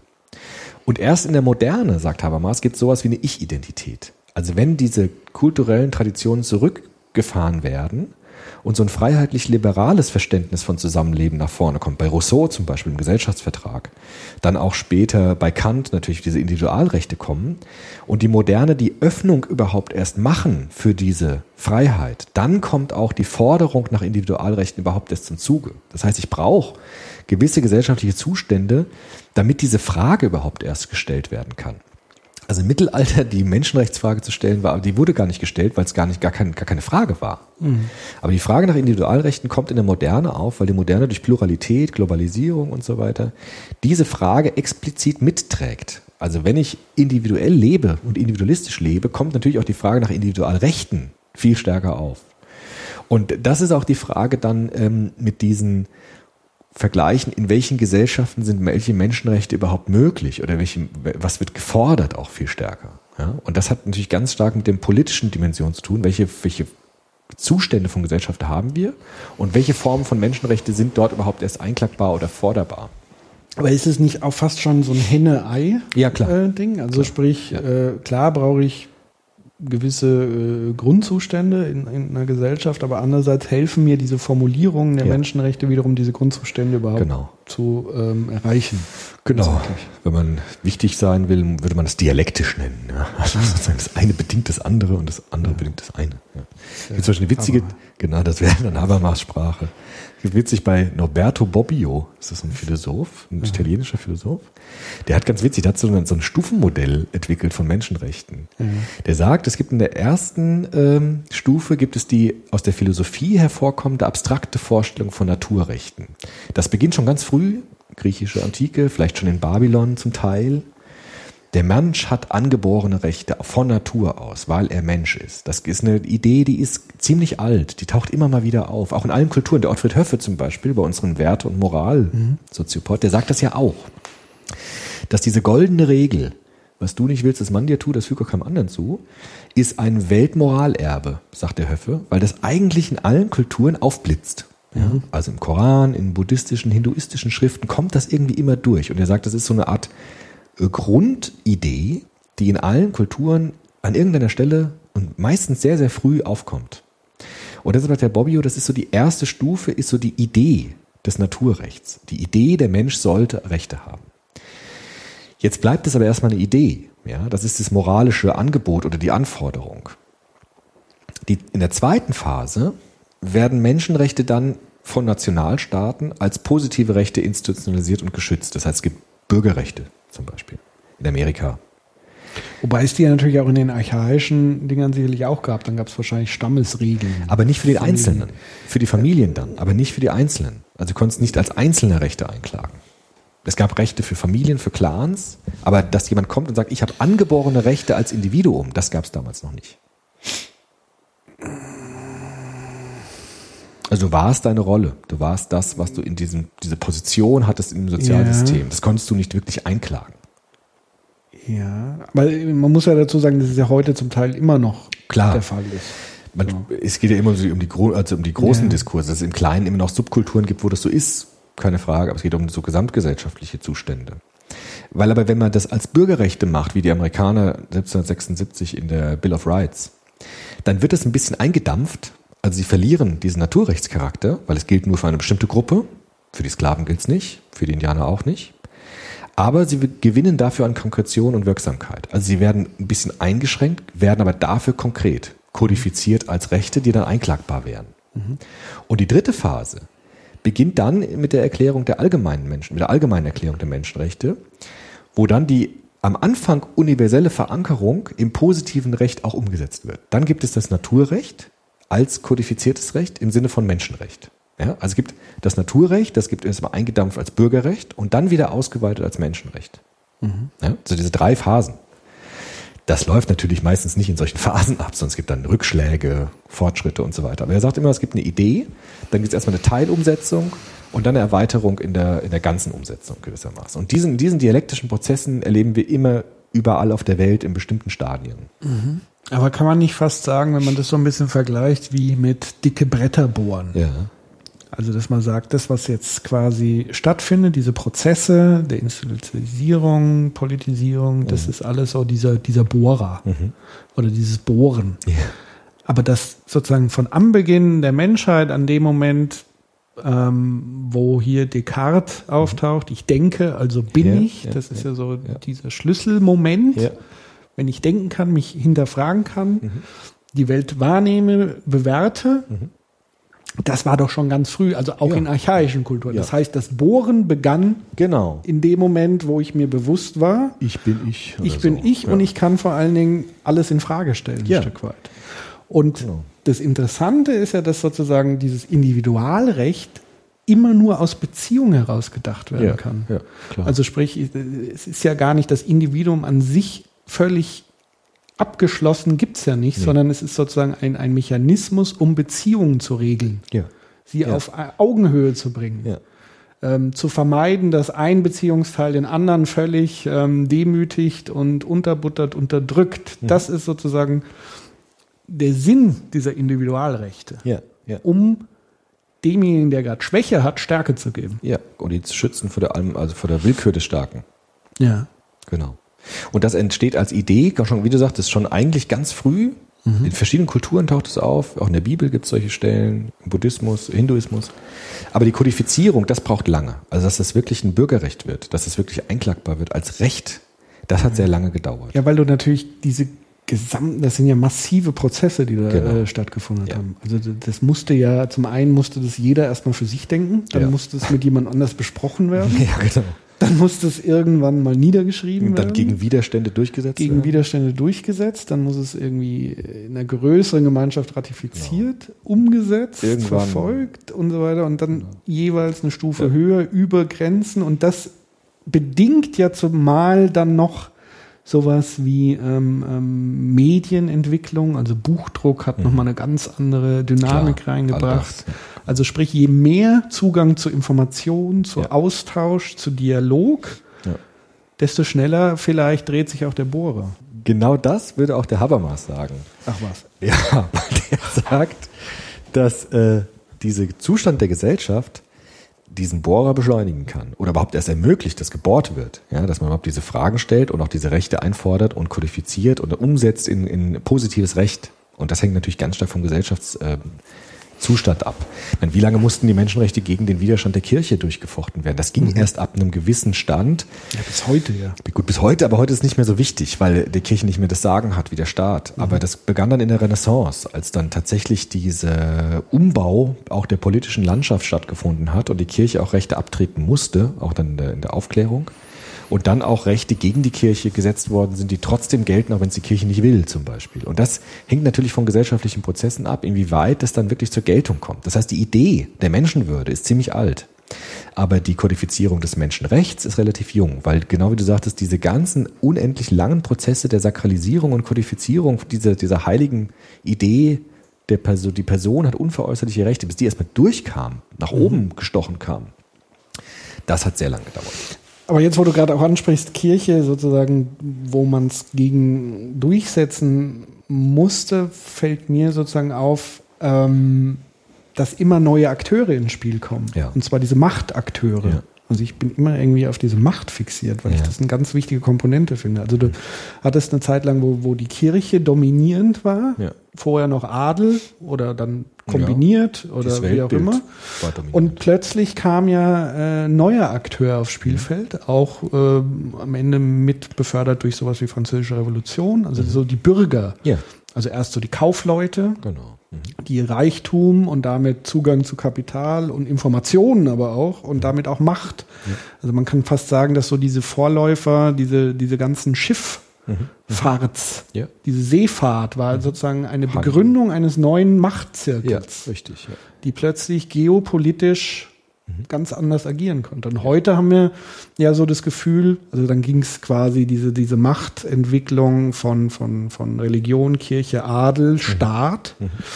Und heute reden wir ja fast davon, Wirtschaft ist mittlerweile so der Akteur, der fast schon ja. zum Teil ja. die Politik unterbuttert. Ja, ähm, das heißt, haben wir nicht eigentlich so einen permanenten Kampf zwischen diesen Akteuren letztendlich? Also zwischen der Grundidee, dass alle Menschen die gleichen Rechte haben und eben diesen Machtkonglomeraten, diese, die sich aber scheinbar immer wieder wandelt. Genau. Das sagt der Bobbio auch. Also der sagt auch, dass Menschenrechte, hast du ja auch gesagt, juristisch bislang nur sehr begrenzt gelten. Also man kann es juristisch zum Teil nur einfordern, auch in bestimmten Ländern nur. Und deshalb ist, ist, äh, ist, dieser politische Aspekt der Menschenrechte ein prozessualer. Also Menschenrechte sind nicht einfach da, sondern müssen immer wieder in neuen Situationen ausgefochten werden oder auch eingefordert werden. Politischer Art, wirtschaftlicher Art und so weiter. Also auch die Frage, ob die Wirtschaft sich Menschenrechten beugen muss, ist natürlich elementar wichtig, weil die, wie du sagtest, fast die meiste Macht heute haben, mhm. aber sich immer wieder rausziehen können vielleicht und sagen, naja, wir sind ja keine politische Institution, sondern genau. bei uns gelten andere eigene Regeln. Deswegen müssen wir zum Beispiel nicht demokratisch sein. Genau. Genau, was, zum Beispiel, das, was äh, ein Problem ist, finde mhm. ich übrigens. Ne? Ja, ja, klar. Was, was legitimiert eigentlich die Manager? Wer hat die eigentlich legitimiert? Also ihre Qualifikationen? Ja, die bedient. Shareholder. Genau. Und deshalb ist schon die Frage, ob das nicht auch in andere Bereiche oder andere Subsysteme der Gesellschaft eben noch gar nicht verwirklicht worden ist mit Menschenrechten. Ja? Oder mhm. viel weniger als jetzt auf dieser, auf dieser politischen Bühne, in bestimmten Ländern auch nur. Ja, das heißt, Menschenrechte sind politisch gesehen ein Ideal, nach dem sich politische Handlungen orientieren müssen und sollen. Und das ist immer nur als Prozess denkbar. Ja. Was ich aber interessant finde, auch jetzt nochmal hinsichtlich dieser schrecklichen Ereignisse in Paris, ist eigentlich das, was wir jetzt besprochen haben, ist ja so unendlich komplex und hat so ganz lang gedauert. Und dieser lange Zivilisationsprozess bis hin zu so einer Kodifizierung der Menschenrechte. Sagst du jetzt was Hoffnungsvolles? Nee. Oh so, ne, was, ich, was, ich so, was das Erschreckende, also das Traumatisierende auch ist an diesen, ja. an solchen Ereignissen wie jetzt in Paris ist, dass es so ein Bruch plötzlich ist. Es bricht etwas ein in diese lange Zivilisationsdecke, die alles in Frage stellt. Also es gibt Menschen, die davon überhaupt nichts wissen wollen. Ja? Also Menschenrecht ist ein Religionsfreiheit ist ein Menschenrecht. Und diese islamistische radikale Sekte, die sich da formatiert im, im sogenannten Islamischen Staat, ja, die, Daesh sagt man jetzt. Daesh ist Daesh. keine Ahnung. Ich fand, ich habe mal einen Soziologen gehört, der hat gesagt, man sollte das am besten als Sekte bezeichnen. Also weil das eigentlich mit dem Islam überhaupt nichts mehr zu Ich tun finde, man hat. sollte das einfach als äh, Terrorgruppe als Terrorgruppe genau, bezeichnen. als Subkultur Also, terroristischer äh, Art. Jede Terrorgruppe hat zwar irgendwie eine Ideologie Ja, als aber- Ausrede, aber es ist am Ende Genau. einfach nur ist. Mord und Herrschaft. Genau. Der Versuch, Unterdrückung und Ja. Herrschaft durchzusetzen. Genau. Nichts anderes ist es. Und äh, kein wirklich ähm, fundierter mm, muslimischer Mensch würde die ja wirklich noch als innerhalb des Islams bezeichnen. Das hat ja mit dem Islam eigentlich und mit Religion und Spiritualität eigentlich nichts zu tun. Aber dieses lang errungene Recht auf Religionsfreiheit zum Beispiel, das unendlich viele Jahrhunderte gebraucht hat, um einklagbar zu werden, wird dort so radikal missachtet, also so vollkommen äh, weggepustet. Und das, glaube ich, macht auch so eine Traumatisierung. Das fiel mir sogar auf bei dieser Scharia-Polizei damals. Wo war die? In Nordrhein-Westfalen irgendwie. Diese Jungs, die sich da verkleidet haben. Ja. Und da hat man den einen ja auch gefragt, naja, wieso werde ich bestraft, wenn jetzt irgendwie ich nicht an die Regeln halte? Und dann sagt er, na ja, ist eine blöde Frage, du wirst ja auch bestraft, wenn du falsch parkst. Und diese Kopplung, also von so einem Welche Kohlberg-Moralstufe? das ist ja, Zwei, drei. Schon, ja, z- zwei oder so. Und das ist erschreckend, weil diese, diese Kopplung von etwas vollkommen Unvergleichbarem, was sozusagen Jahrhunderte dazwischen liegen, wird so plötzlich zeitgleich gemacht. Und das, glaube ich, ist so was Erschreckendes, dass es plötzlich so Unzeitgleichheiten gibt und zivilisatorische Einbrüche so gibt. Ja, wo Menschen plötzlich anscheinend noch nie was davon gehört haben und auch gar keine Bindungskräfte haben an Menschenwürde oder an Menschenrechte, an denen das anscheinend vollkommen vorbeigeht. Und ich glaube, das ist halt auch das, was so erschreckend ist an diesen ganzen Dingen. Ja? Wenn es Einzeltäter machen, irgendwelche Psychopathen oder so, die Menschen umbringen oder Mörder, Kriminelle, das ist ein Einzel- das sind Einzeltäter, Unglück, kann man sagen, okay, genau. das genau, das ist echt schlecht gelaufen. Aber wenn es so eine ganze, ganze, ähm, so eine ganze Subkultur macht, dann äh, ist das wirklich erschreckend, weil man den Eindruck hat, dieser ganze Prozess ist an solchen Menschen vollkommen vorbeigelaufen. Ja. Noch dazu, wenn die hier aufgewachsen sind und dann dahin fahren und so weiter. Das ist schon, das ist schon eine echt erschreckende Sache.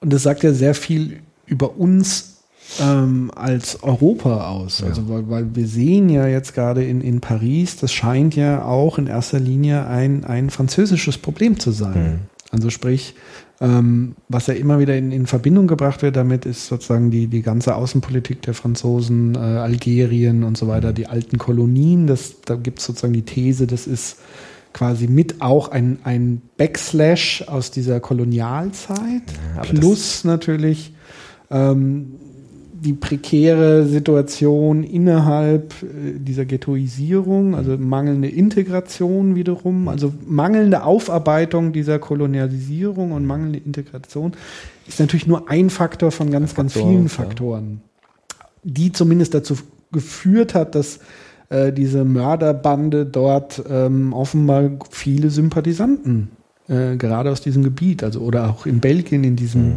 abgeschlossenen Viertel, wo ja jetzt ganz viele Razzien und so weiter, dass da ein Nährboden entstanden Mhm. Ja. ist für Radikalisierung. Ja. Ähm, Das stimmt, das, das, das würde ich äh, auch sagen, dass, äh, dass Menschen sich angezogen fühlen von solchen Subkulturen, die ähm, in bestimmten abgeschotteten, desintegrierten Bereich aufgewachsen sind.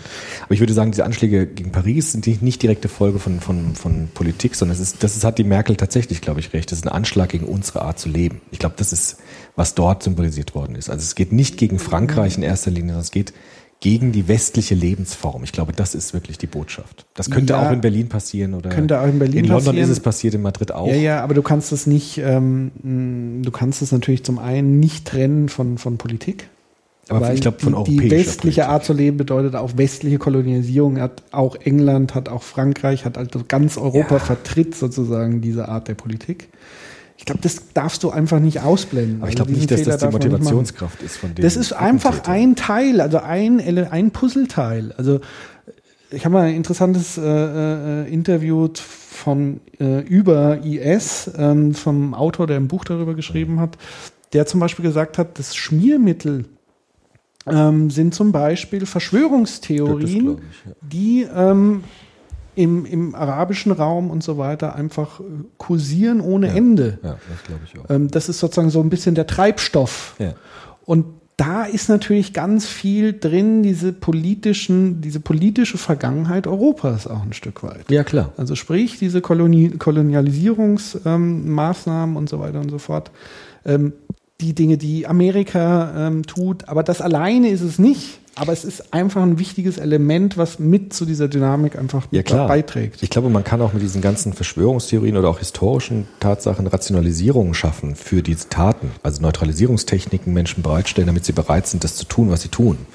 Aber ich glaube, von einer ähm, anderen Perspektive aus ist dieser Anschlag tatsächlich ein Anschlag gegen die von ihnen als dekadent empfundene Lebensweise des Westens mit ihrer freiheitlich-demokratischen, liberalen Auffassung von Leben. Und das, glaube ich, ist die andere Perspektive. Ich glaube, dass diese Menschen diese Perspektive haben. Also zu sagen, ihr habt es nicht besser verdient, weil ihr wart damals ja auch so schrecklich zu uns.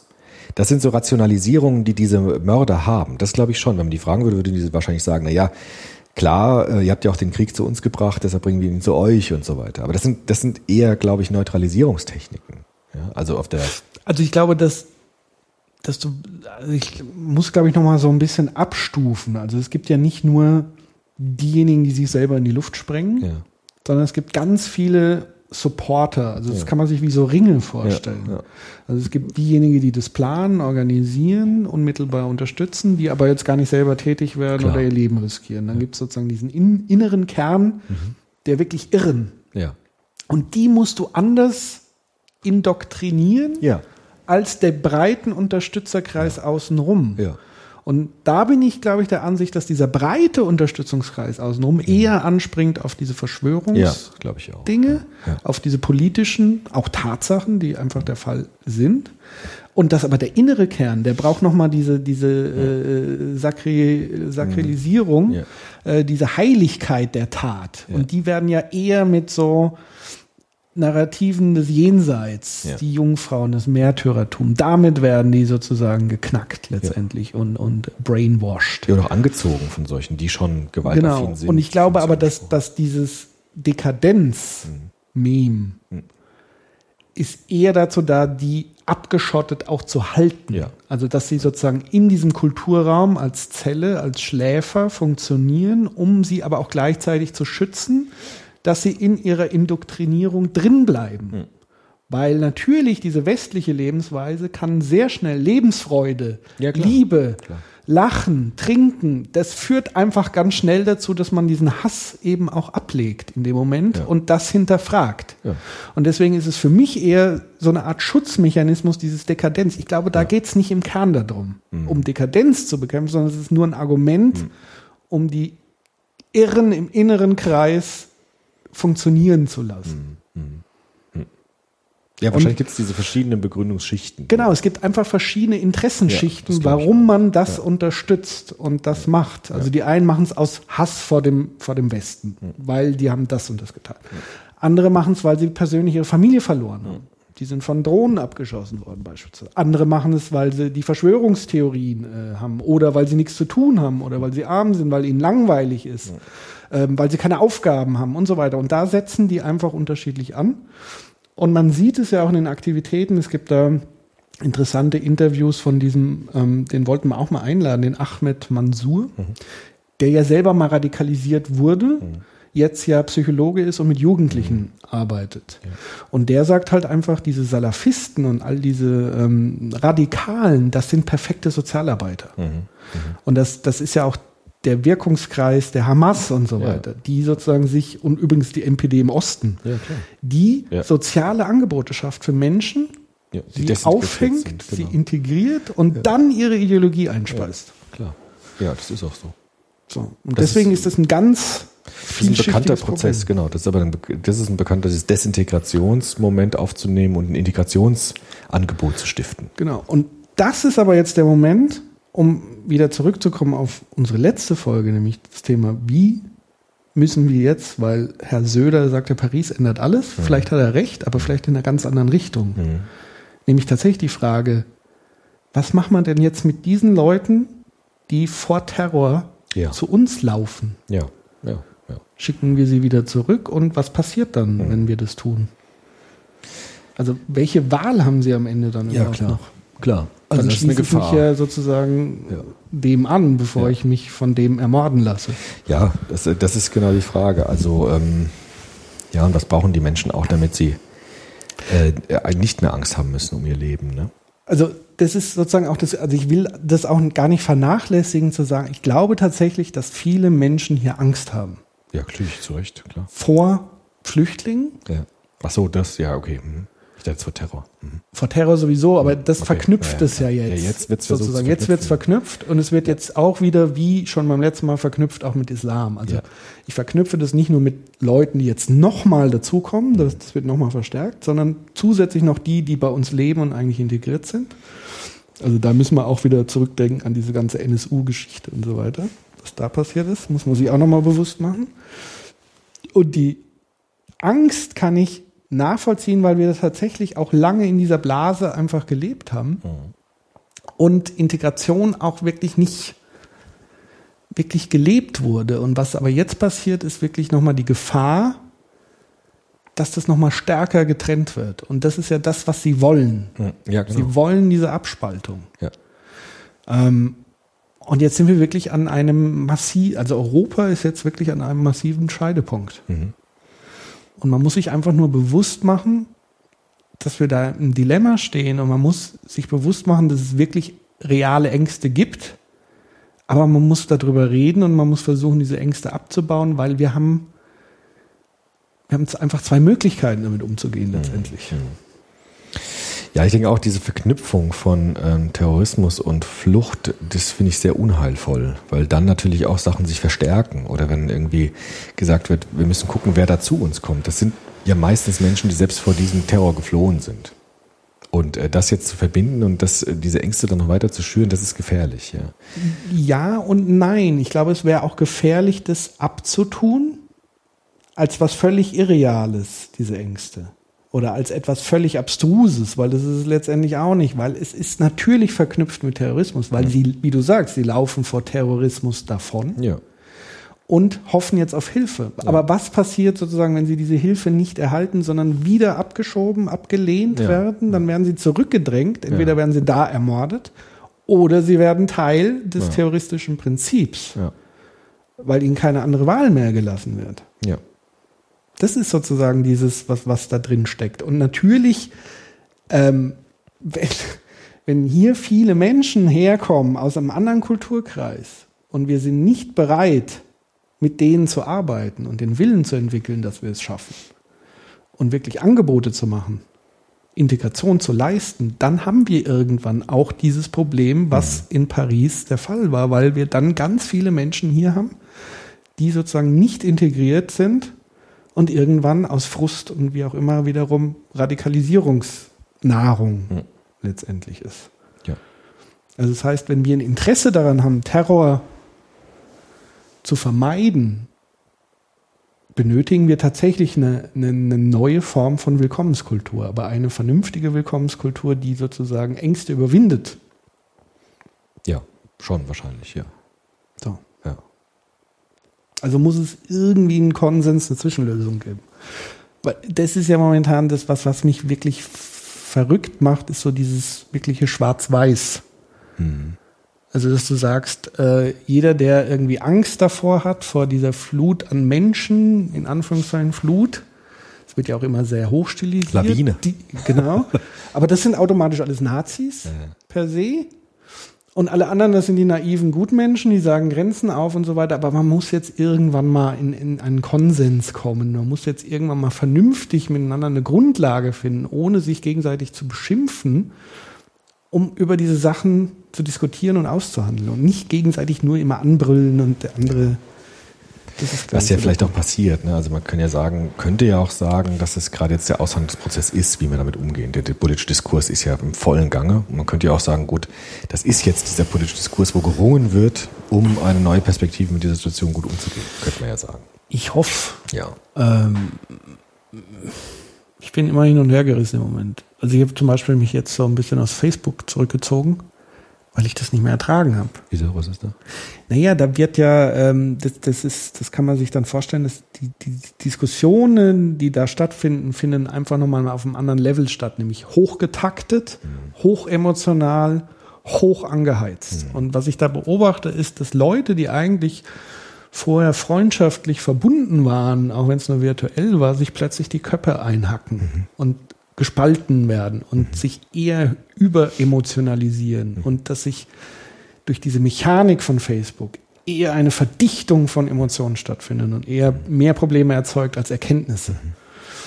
Und ich glaube, wir können diese Dinge nicht digital lösen mit solchen Instrumenten, sondern man muss es im persönlich, in der persönlichen Begegnung machen. Ja. Also sprich der gute alte Watzlawick, wir müssen auf der Beziehungsebene erstmal klarkommen, Ja, um richtig. auf der Sachebene vernünftig zu diskutieren. Ja, das finde ich auch bei diesem, ich, ich bin ja kein Politiker, ich kann dir keine Lösung anbieten, aber was mir auffällt, ist bei diesem Paris, Terroranschlag in Paris, wie ich am Anfang unserer Folge gesagt habe, dass man solche schnellen Abwehrmechanismen entwickelt. Also wir dürfen keine Angst haben, wir müssen jetzt dem Feind zeigen, dass wir trotzdem stark sind und wir müssen ihnen zeigen, dass sie uns nicht besiegen. Ich finde es nicht so gut, weil ich glaube, dass es viel wichtiger ist, äh, ehrliche Gefühle zu äußern. Also zu sagen, natürlich haben Menschen jetzt Angst. Und es ist auch vollkommen normal. Es wäre vollkommen unmenschlich, wenn die Menschen jetzt keine Angst hätten. Und ich glaube, dass diese Heraufbeschwörung von bestimmten Haltungen, die nicht die wirklichen Gefühle ernst nimmt von den Menschen, dass die relativ schlecht sind. Also ich glaube, dass wir wirklich ähm, das zulassen müssen, auch diese Gefühle und ehrlich sein. Sonst projizieren wir sofort wieder und machen sofort wieder andere äh, Szenarien auf. Sondern das sind Traumatisierungen, die entstehen, kollektiver Art und die müssen erstmal als solche wahrgenommen werden. Und vor allen Dingen ist es ja nicht so, dass die, die Angst ähm, einfach nur ähm, verdrängt und ignoriert wird, sondern die Angst treibt uns ja an zu Ja. Dingen, Ja. die in die falsche Richtung womöglich Wenn wir gehen. sie nicht wirklich zulassen und angucken, also wenn wir so tun, als dürfte sie nicht sein, dann ist die Angst natürlich, hat der Freud schon gesagt, also das, was wir verdrängen, ist ja hochaktiv in uns. Ja? Und erst dann wird, die, wird diese Angst ihre bedrohliche Dynamik verlieren, wenn wir das zulassen, dass, sie, dass, dass wir sie angucken und dass sie da sein darf. Und das, glaube ich, ist bei solchen Traumatisierungen wichtig. Das war vielleicht auch ein bisschen beim 11. September so, dass zu schnell Feinde ausgemacht wurden, zu schnell Aktivismus gemacht wurde, politischer Art und zu wenig erstmal den Menschen die Möglichkeit gegeben haben, ähm, die echten, also die, die authentischen Gefühle erstmal setzen zu lassen und abzuwarten und ruhig zu bleiben und den Menschen zuzuhören. Also diese schnellen Aktionen, also ich glaube, das, das ist in Frankreich jetzt nicht so passiert, glaube ich. Weiß ich nicht genau, aber Naja, was das in sehe ich eine Frankreich, Gefahr. in Frankreich hast du ja tatsächlich noch die politische Situation, die man nicht vernachlässigen kann, nämlich die Rolle von Hollande und sein, seine Stellung momentan. Hm. Das- Der hat, so ja, da kann ich ein bisschen einfach was dazu sagen. Der ist momentan einfach so ein bisschen auf der Abschussliste, Hm. weil es stehen irgendwann Wahlen an. Das heißt, der hat keine, keinen Rückhalt in der Bevölkerung. Er hat vor allen Dingen die Rechten Hm. im Nacken. Also er ist ja eigentlich von der sozialistischen Partei. Ja. Das heißt, er hat Le Pen als Ultrarechte im Nacken und Sarkozy, der wieder antreten will. Ah. Mhm. Und die haben unmittelbar nach diesen Anschlägen politisch instrumentalisiert und kamen natürlich sofort mit Hm. Krieg, Rhetorik und Hollande blieb fast nichts anderes Hm. übrig oder er hat sich dazu hinleiten lassen, diese Rhetorik sofort aufzugreifen Hm. und auch von Totalität sogar äh, oder Sarkozy hat von totalem Krieg gesprochen. Für uns natürlich ein undenkbarer Begriff. Hm. Das ist ein Narrativ, In, das in natürlich- Frankreich ist das natürlich nicht so äh, verankert, aber bei uns ist das natürlich, um Gottes Willen. Ähm, aber das hat, davon hat sich Hollande natürlich auch ein Stück weit politisch treiben lassen und hinreißen lassen zu dieser sehr, sehr schnellen, für meine Begriffe, Reaktion. Also es war keine 24 Stunden später. Klar, der muss natürlich aus Genau. politischen Gründen sein. Aber ich kann, man kann nur hoffen, dass nicht zu schnell jetzt Aktivismus militärischer Art oder sonst was hier hinten ansteht, sondern erstmal versucht wird, den Menschen auch ihre Gefühle ernst zu nehmen, die sie jetzt haben und die sie haben müssen. Also vollkommen klar. Ja, beziehungsweise der Aktivismus wird ja dazu genutzt, diese Gefühlslage ein Stück weit mit zu nutzen. Ja, oder schnell zu vernutzen, genau. Aber das passiert ja im Moment. Das Ja. ist ja das. Ja. Naja, ja. Also wir haben einen, einen Ausnahmezustand. Also das heißt, wenn du sagen würdest, du kannst nicht, also das ist ja wieder so ein Double-Bind-Kommunikation. Also eine paradoxe Kommunikation ist ja, wir dürfen uns keine Angst machen lassen. Genau. Gleichzeitig haben wir jetzt überall Militär auf Ja. den Straßen, zumindest in Frankreich. Ja. Das heißt, du bist permanent mit dieser Angst konfrontiert. Ja.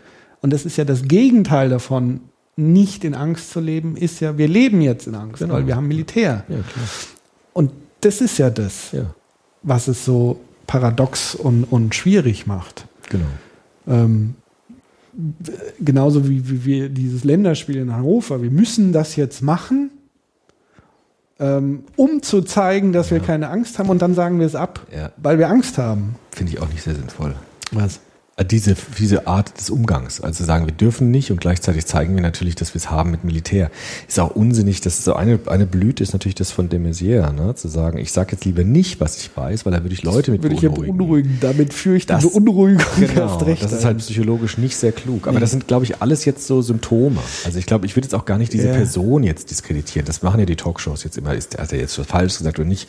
Ich würde das eher als Symptom sehen. Als Symptom dafür, dass eine tiefe Verunsicherung eingesetzt hat, wo man nicht genau weiß, was man jetzt machen soll. Und ich würde auch vorschlagen, jetzt erstmal vielleicht gar nichts zu machen, sondern erstmal diese Gefühle ernst zu nehmen und versuchen, dieses Trauma aufzuarbeiten, ohne jetzt in Aktivismus zu verfallen. Und ich glaube, dieses, ähm, ich sag mal lieber nichts, weil dann würde ich Angst machen, das ist ja, nicht schwer zu verstehen, warum das ein Problem ist, sowas zu sagen. Und der de Maizière weiß das mit Sicherheit auch. Aber das war sozusagen ein Symptom dieser Situation, dieser aufgeladenen Haltung.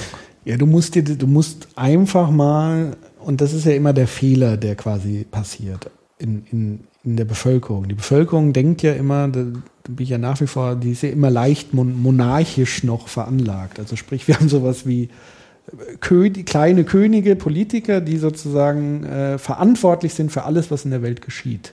Aber dass das auch Menschen sind, Ja, ja, klar. dass die ein, ein Verantwortungsgefühl haben für Millionen von Menschen und damit einen unfassbaren Druck auf ihren Schultern haben. Es ist ja nicht so, dass denen das alles scheißegal ist und sie nur nach ihren Interessen handeln, sondern sie haben das Bewusstsein, ich bin verantwortlich für 80 Millionen Menschen ähm, und dass dann man selber noch mal zehnmal so traumatisiert und schockiert ist, weil ich Innenminister bin und Natürlich. dafür verantwortlich ist, wenn hier sowas passiert, Ja, dann ist Natürlich. nicht nur mein Kopf als Beamter, sondern ich Problem. persönlich als Thomas de Maizière werde meines Lebens nicht mehr froh Ja, werden. klar. Und das, Das ist wichtig, ja. Klar. diese Verbindung noch zu sehen, dass, dass Politiker immer noch Menschen sind, Fehler machen. Vielleicht müssen sie dann auch anders mit einer Fehlerkultur umgehen, Das weil das auch, wird ja. natürlich auch gegenseitig ausgeschlachtet. Klar. Also all diese Auch medial Strukturen, halt, ne? diese, diese Medienökonomie, Ja. diese parteipolitische Ökonomie, all das führt natürlich dazu, dass Fehler nicht nur erlaubt sind, sondern einem dann auch politisch äh, den Kopf ko kosten können letztendlich. Und nicht nur für einen selber, sondern für die gesamte Partei. Mhm. Ähm, und das ist einfach ein Problem. Aber das muss man sich einfach bewusst machen, dass niemand fehlerfrei in der Situation irgendwas machen kann. Klar.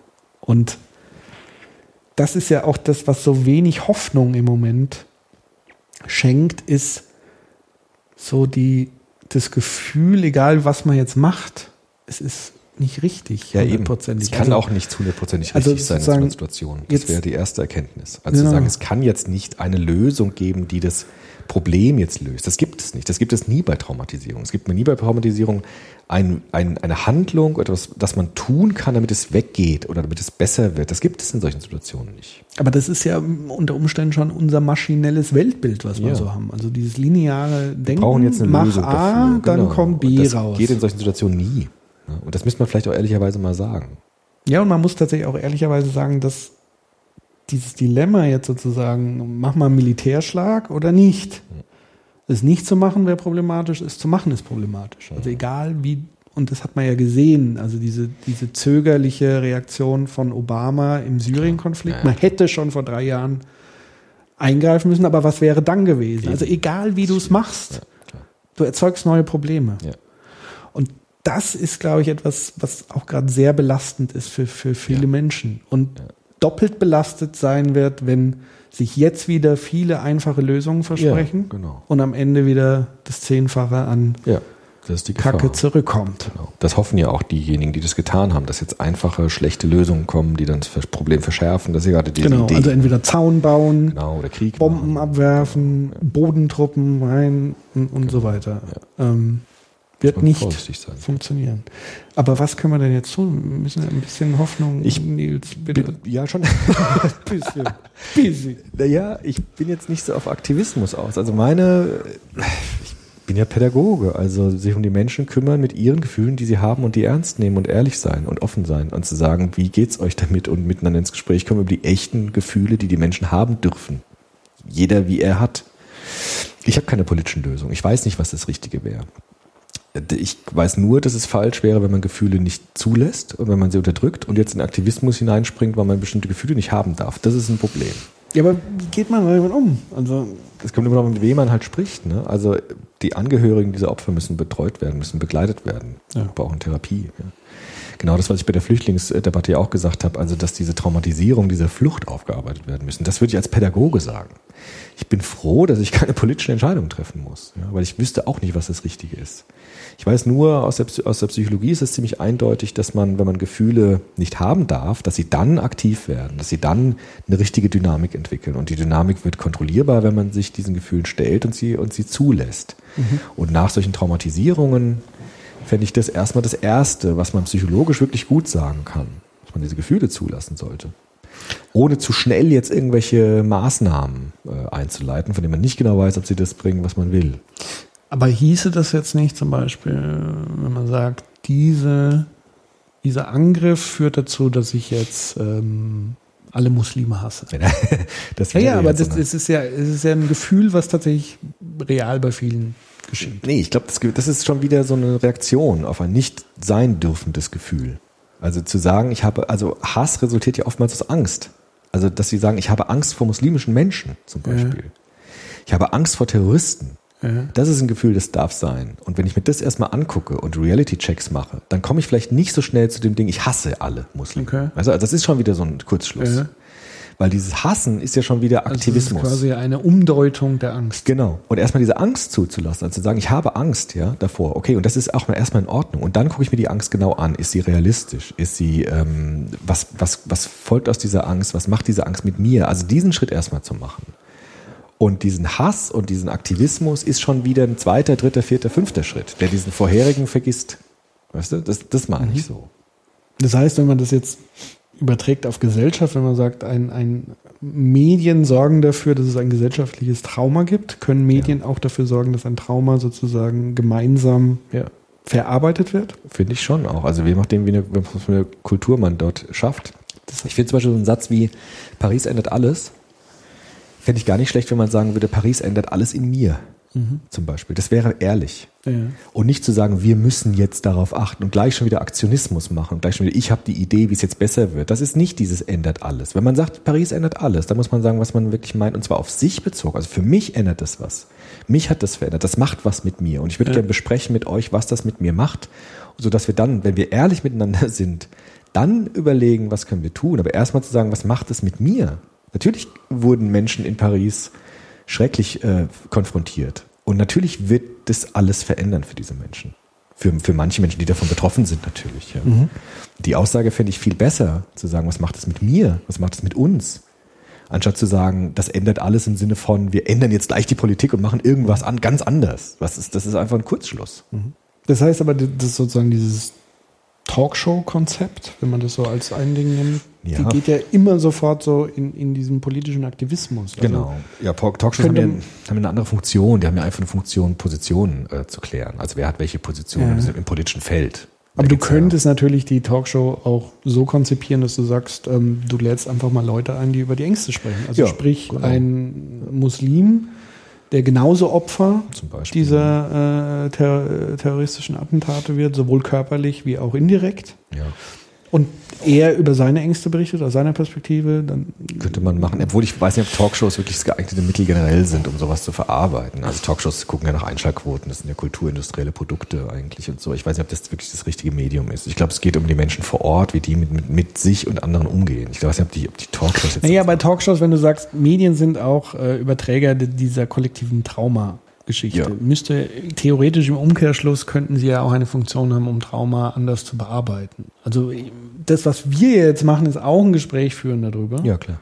der wiederum aber medial natürlich verbreitet wird, natürlich nicht so wie eine Talkshow, aber natürlich vielleicht auch die eine oder andere Wirkung beim, beim Hörer, beim Zuschauer, was auch immer, erzeugt, der vielleicht eher hilfreicher ist als diese reine aktionistische Das auf Geschichte. jeden Fall. Also Aktionismus ist in solchen Situationen nicht angebracht, sondern erstmal sensibles Darstellen möglicher Perspektiven auf dieses Phänomen, mögliche Perspektiven sammeln. Ne? Das wäre vielleicht eher angesagt, möglichst zurückhaltend berichten und möglichst nicht sofort werten und so weiter. Das ist aber vielleicht in Deutschland noch mal besser als in Amerika, wo sofort die Medien auf Aktivismus springen. Das war ja beim Golf, beim, beim Irakkrieg so. Mhm. Da hab ich mal, haben die mal Ausschnitte gezeigt aus amerikanischen Fernsehen. Was da abgeht, ist ja echt krass. Mhm.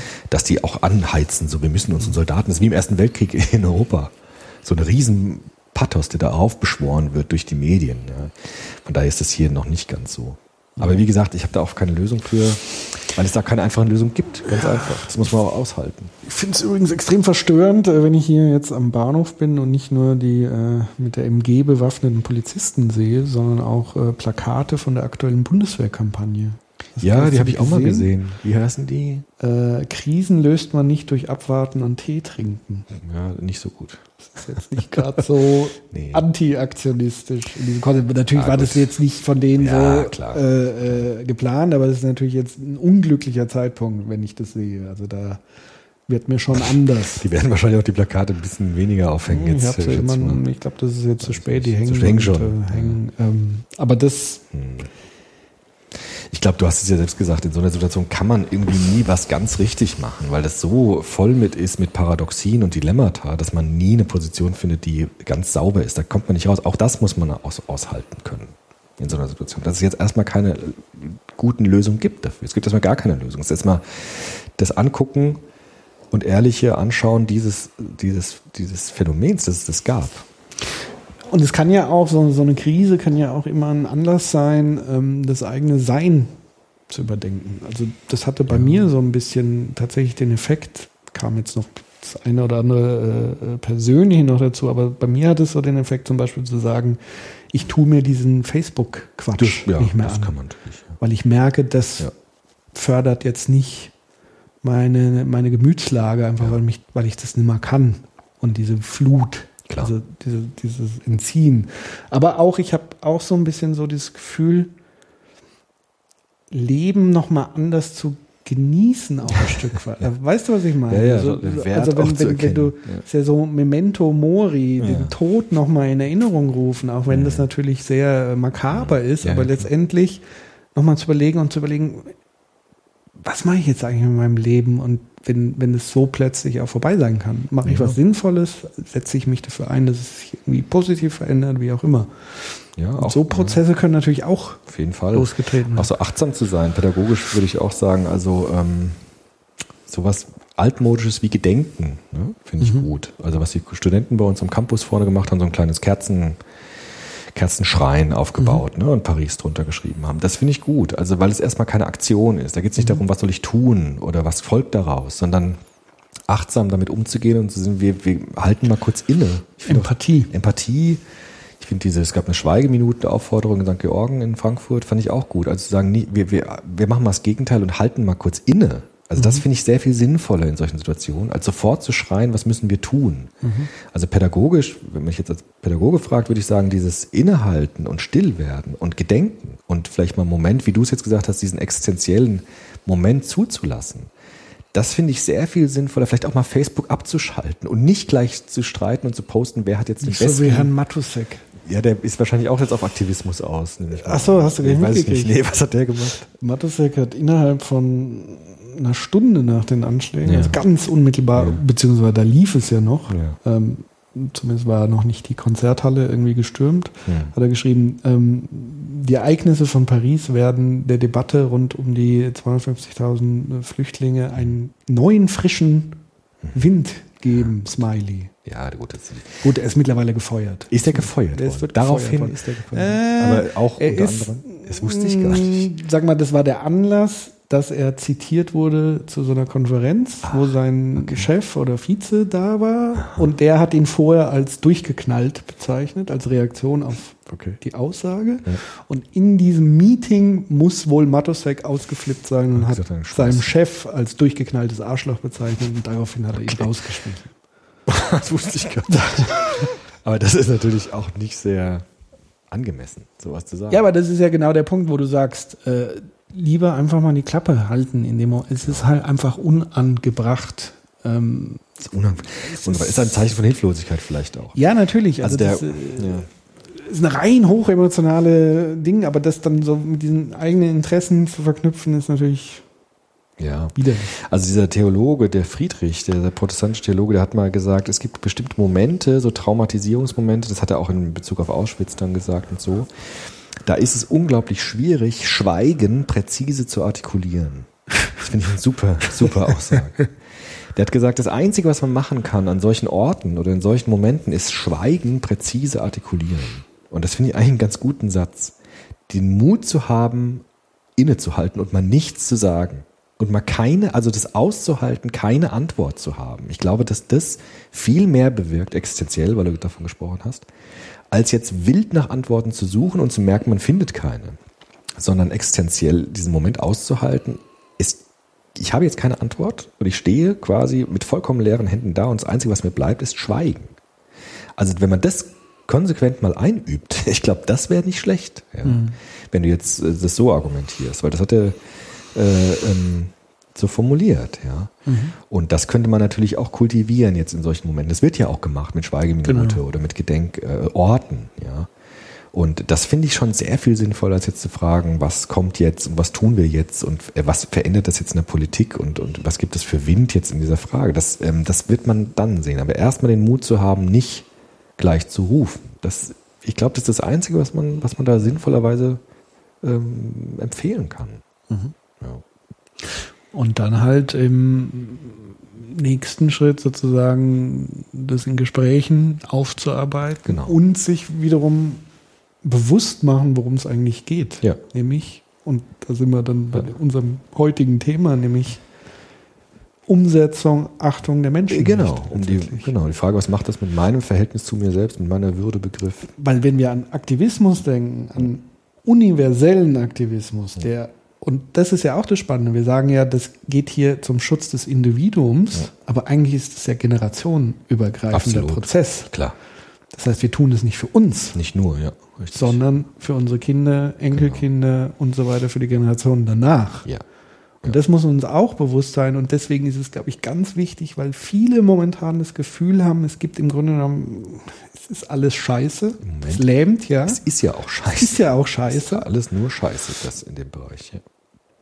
Aber wir dürfen nicht aufgeben. Nee, natürlich nicht. Das ist, glaube ich, ganz wichtig. Und, und vielleicht ist das auch Momentum, wo sich jetzt Menschen wieder stärker verbünden unter dem Banner der universellen Menschenrechte und gerade dafür werben, für Neuankömmlinge, die in unser Land kommen, Ja, aus Katastrophengebieten, Hm. wo Menschenrechte mit Füßen getreten werden. Hm. Dass wir gemeinsam mit denen daran arbeiten und dafür einstehen und kämpfen, Hm. dass sich diese Menschenrechte Ja, klar. als allererstes bei uns, in unserem eigenen Land weiterhin durchsetzen, aber auch in die Welt sozusagen weiter hineingetragen werden. Weil das ist das, was die Terroristen am meisten befürchten, Ja, klar, genau. dass das stattfindet, dass es ein Bündnis gibt zwischen denjenigen, die sie aus dem Land gejagt haben. Ja. Das wäre das Schlimmste für Ja, sie letztendlich. Damit könnte man sie am härtesten treffen. Ja. Das wäre jetzt mein Ja, Schlussappell. Ich so stehen lassen. Nichts hinzuzufügen. Ja, ich hoffe, Tja. ihr konntet irgendwie was ähm, aus unserem Gespräch schöpfen. Ich fand es sehr wichtig und ich fand es jetzt tatsächlich am Ende nochmal ganz wichtig, so ein bisschen auch Mut Ja, ähm, neu zu schöpfen. Schwierige Zeiten für Diskussionen, weil man irgendwie nicht Ja. weiß, was man sagen soll. Aber gut. Ist so. Ja, würde sagen, nicht aufgeben. Und es schärft ja noch äh, mehr die Sinne. So ein Ja, Stück ja, klar. Und wie gesagt, auch Konsequenzen einfach ziehen. Also meine Konsequenz ist, ich mache keine Diskussionen mehr auf Facebook. Ja, finde Weil ich es vollkommen bringt keine. Erkenntnisse, es wird immer missverstanden, es Ja. wird immer ähm, irgendwie einseitig bewertet, was auch immer. Dann lieber solche Dinge öfter machen, wie wir sie machen. Ja, absolut. Von Mensch zu Mensch, auf einer Augenhöhe-Ebene. Und das muss es viel öfter geben. Ähm, und ich würde auch gern mal mit, ähm, tatsächlich mit den sogenannten besorgten Bürgern, würde ich tatsächlich auch mal Das würde ich auch gerne mal machen. sprechen. Ich würde auch gerne mit so Leuten sprechen. Also ich würde es einfach mal ausprobieren. Würde ich auch gerne mal. Also auch wirklich welche, die sich jetzt selber auch gar nicht als Nazi oder so weiter sehen würden, sondern wirklich die sagen, Das ist ein massives, das würde ich einfach gerne mal ausprobieren. Das würde ich auch gerne machen. Vielleicht fahren wir da mal irgendwie irgendwo hin, wo die sich treffen. Ja, beziehungsweise du brauchst ja Du tatsächlich. hast ja einen Raum dafür. Du brauchst einen Raum und du brauchst natürlich wirklich grundsätzlich Leute, die ähm, auch bereit dazu sind, so einen, Ja, so einen. Dialog zu führen. Also das ist, auch das ist ja Wir sind ja für die was vielleicht dann auch zum Teil Lügenpresse oder so. Oder ver ver äh, genau verquere, äh, naive Gutmenschen, naive Gutmenschen, was weiß genau. ich, linksversifft. verführte, Linksversifft ist das neue. linksversifft. Äh, Ja, naja. naja. Ja, ja, diese Kampfbegriffe. Furchtbar. Nee, also in diesem Sinne, Genau. ähm, bis zur nächsten Episode. Ich hoffe, wir werden die, ganzen, die Taktung nicht ganz so hinhalten, äh, halten, aber wir Es war jetzt ja auch eine uns. besondere Ereigniskette. Deswegen war die Taktung auch kürzer. Hoffentlich äh, wird es nicht so weitergehen. Das hoffe ich auch. Ähm, vielleicht kann ich schon eine kleine Ankündigung machen. Nee, Ja, mach du. mache ich? Was, was, was, was du willst. Nee. Jetzt kannst du, jetzt früh. musst es. Jetzt muss ich. Ja, jetzt hast du Neugier geweckt, oder? Naja, wir haben ja schon das letzte Mal verraten, dass wir ein Buch äh, geschrieben haben. Ja. Das ist ja im, ähm, In der Pipeline ist. 12. 12. Februar ist Erscheinung. Ja. Und wir planen Live-Events Ja. rund um das Buch. Rund um den Globus. Rund um den Globus. Welttournee. ja. Ähm, und wir sind gerade dabei, das so ein bisschen zu planen. Und es gibt vermutlich drei Standorte, wo das stattfindet. Ähm, einerseits nochmal versuchen Mainz oder zumindest so Rhein-Main. Mainz ist so das Mainz Ding. bleibt Mainz.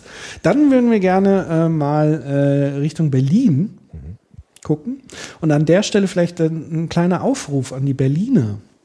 Wenn ihr Ideen habt, eine schicke Location, wo ihr euch vorstellen könntet, da würde ich gerne mal den Soziopod in Berlin erleben. Und als Rahmenbedingung würde ich sagen, circa, dass 200 Leute reinpassen. Also so zwischen 100 und 200 Leute. Wenn ihr da eine schöne, günstige Location hättet, wo ihr sagt, das würde perfekt zu euch passen, schreibt mir bitte eine E-Mail oder uns oder mir. Ähm, E-Mail findet ihr bei uns im Impressum und so weiter. Ähm, wenn ihr Tipps dazu habt. Ähm, und die dritte Location wäre dann Köln und Ruhrgebiet, so ein bisschen. Und auch da äh, der Appell an euch, wenn ihr im Kölner Raum, Bonner Raum, wo auch immer eine schicke Location wisst, die einigermaßen erschwinglich ist, bitte äh, uns eine Mail schreiben. Und dann hatten wir es so geplant, dass wir vermutlich ähm, eine kleine Crowdfunding-Aktion machen, um diese Veranstaltung dann auch zu realisieren. Und im Zuge dieser Veranstaltung würden wir gerne unser äh, Buch sozusagen nicht einfach nur präsentieren, sondern sozusagen Themen aus diesem Buch herausgreifen und gemeinsam dann mit euch vor Ort diskutieren, sozusagen ein großes Hörerinnen- und Hörertreffen. Und das Buch so ein bisschen als Anlass nehmen, um mal wieder zusammenzukommen. Ja, genau. So. Ne? Ja, auf jeden Fall. Das können Also wir auch dann nochmal, können wir dann ja nochmal bei der nächsten Folge sagen oder so. Genau, also, Ankündigung. äh, genau. Also wenn, falls es so sein sollte, dass zum Beispiel diese äh, Crowdfunding-Aktion, die ja relativ zeitnah jetzt beginnen muss, wenn wir im Februar diese Veranstaltung haben, ähm, dann werden wir das natürlich über unsere Twitter- und Facebook-Kanäle und Website ankündigen und falls wir bis dahin nochmal eine Folge machen, natürlich dann in der Folge. Deswegen wollte ich es jetzt so ein bisschen anteasern, damit die Leute Genau. schon mal Augen und Ohren offen halten und vielleicht tatsächlich der ein oder andere Tipp zur Location kommt. An der Stelle grüße ich dann die Manuela, ähm, mit der ich mich heute getroffen habe, Mhm. weil die uns so ein bisschen hilft, Mhm. diese Events zu organisieren, die er schon Ja. damals in Mainz Genau, ist ja- dankenswerterweise gemacht hat. Ja. Danke dafür nochmal. Gut, also, ihr Lieben, ähm, haltet zusammen, bleibt tapfer. Genau. Tschüss. Tschüssi.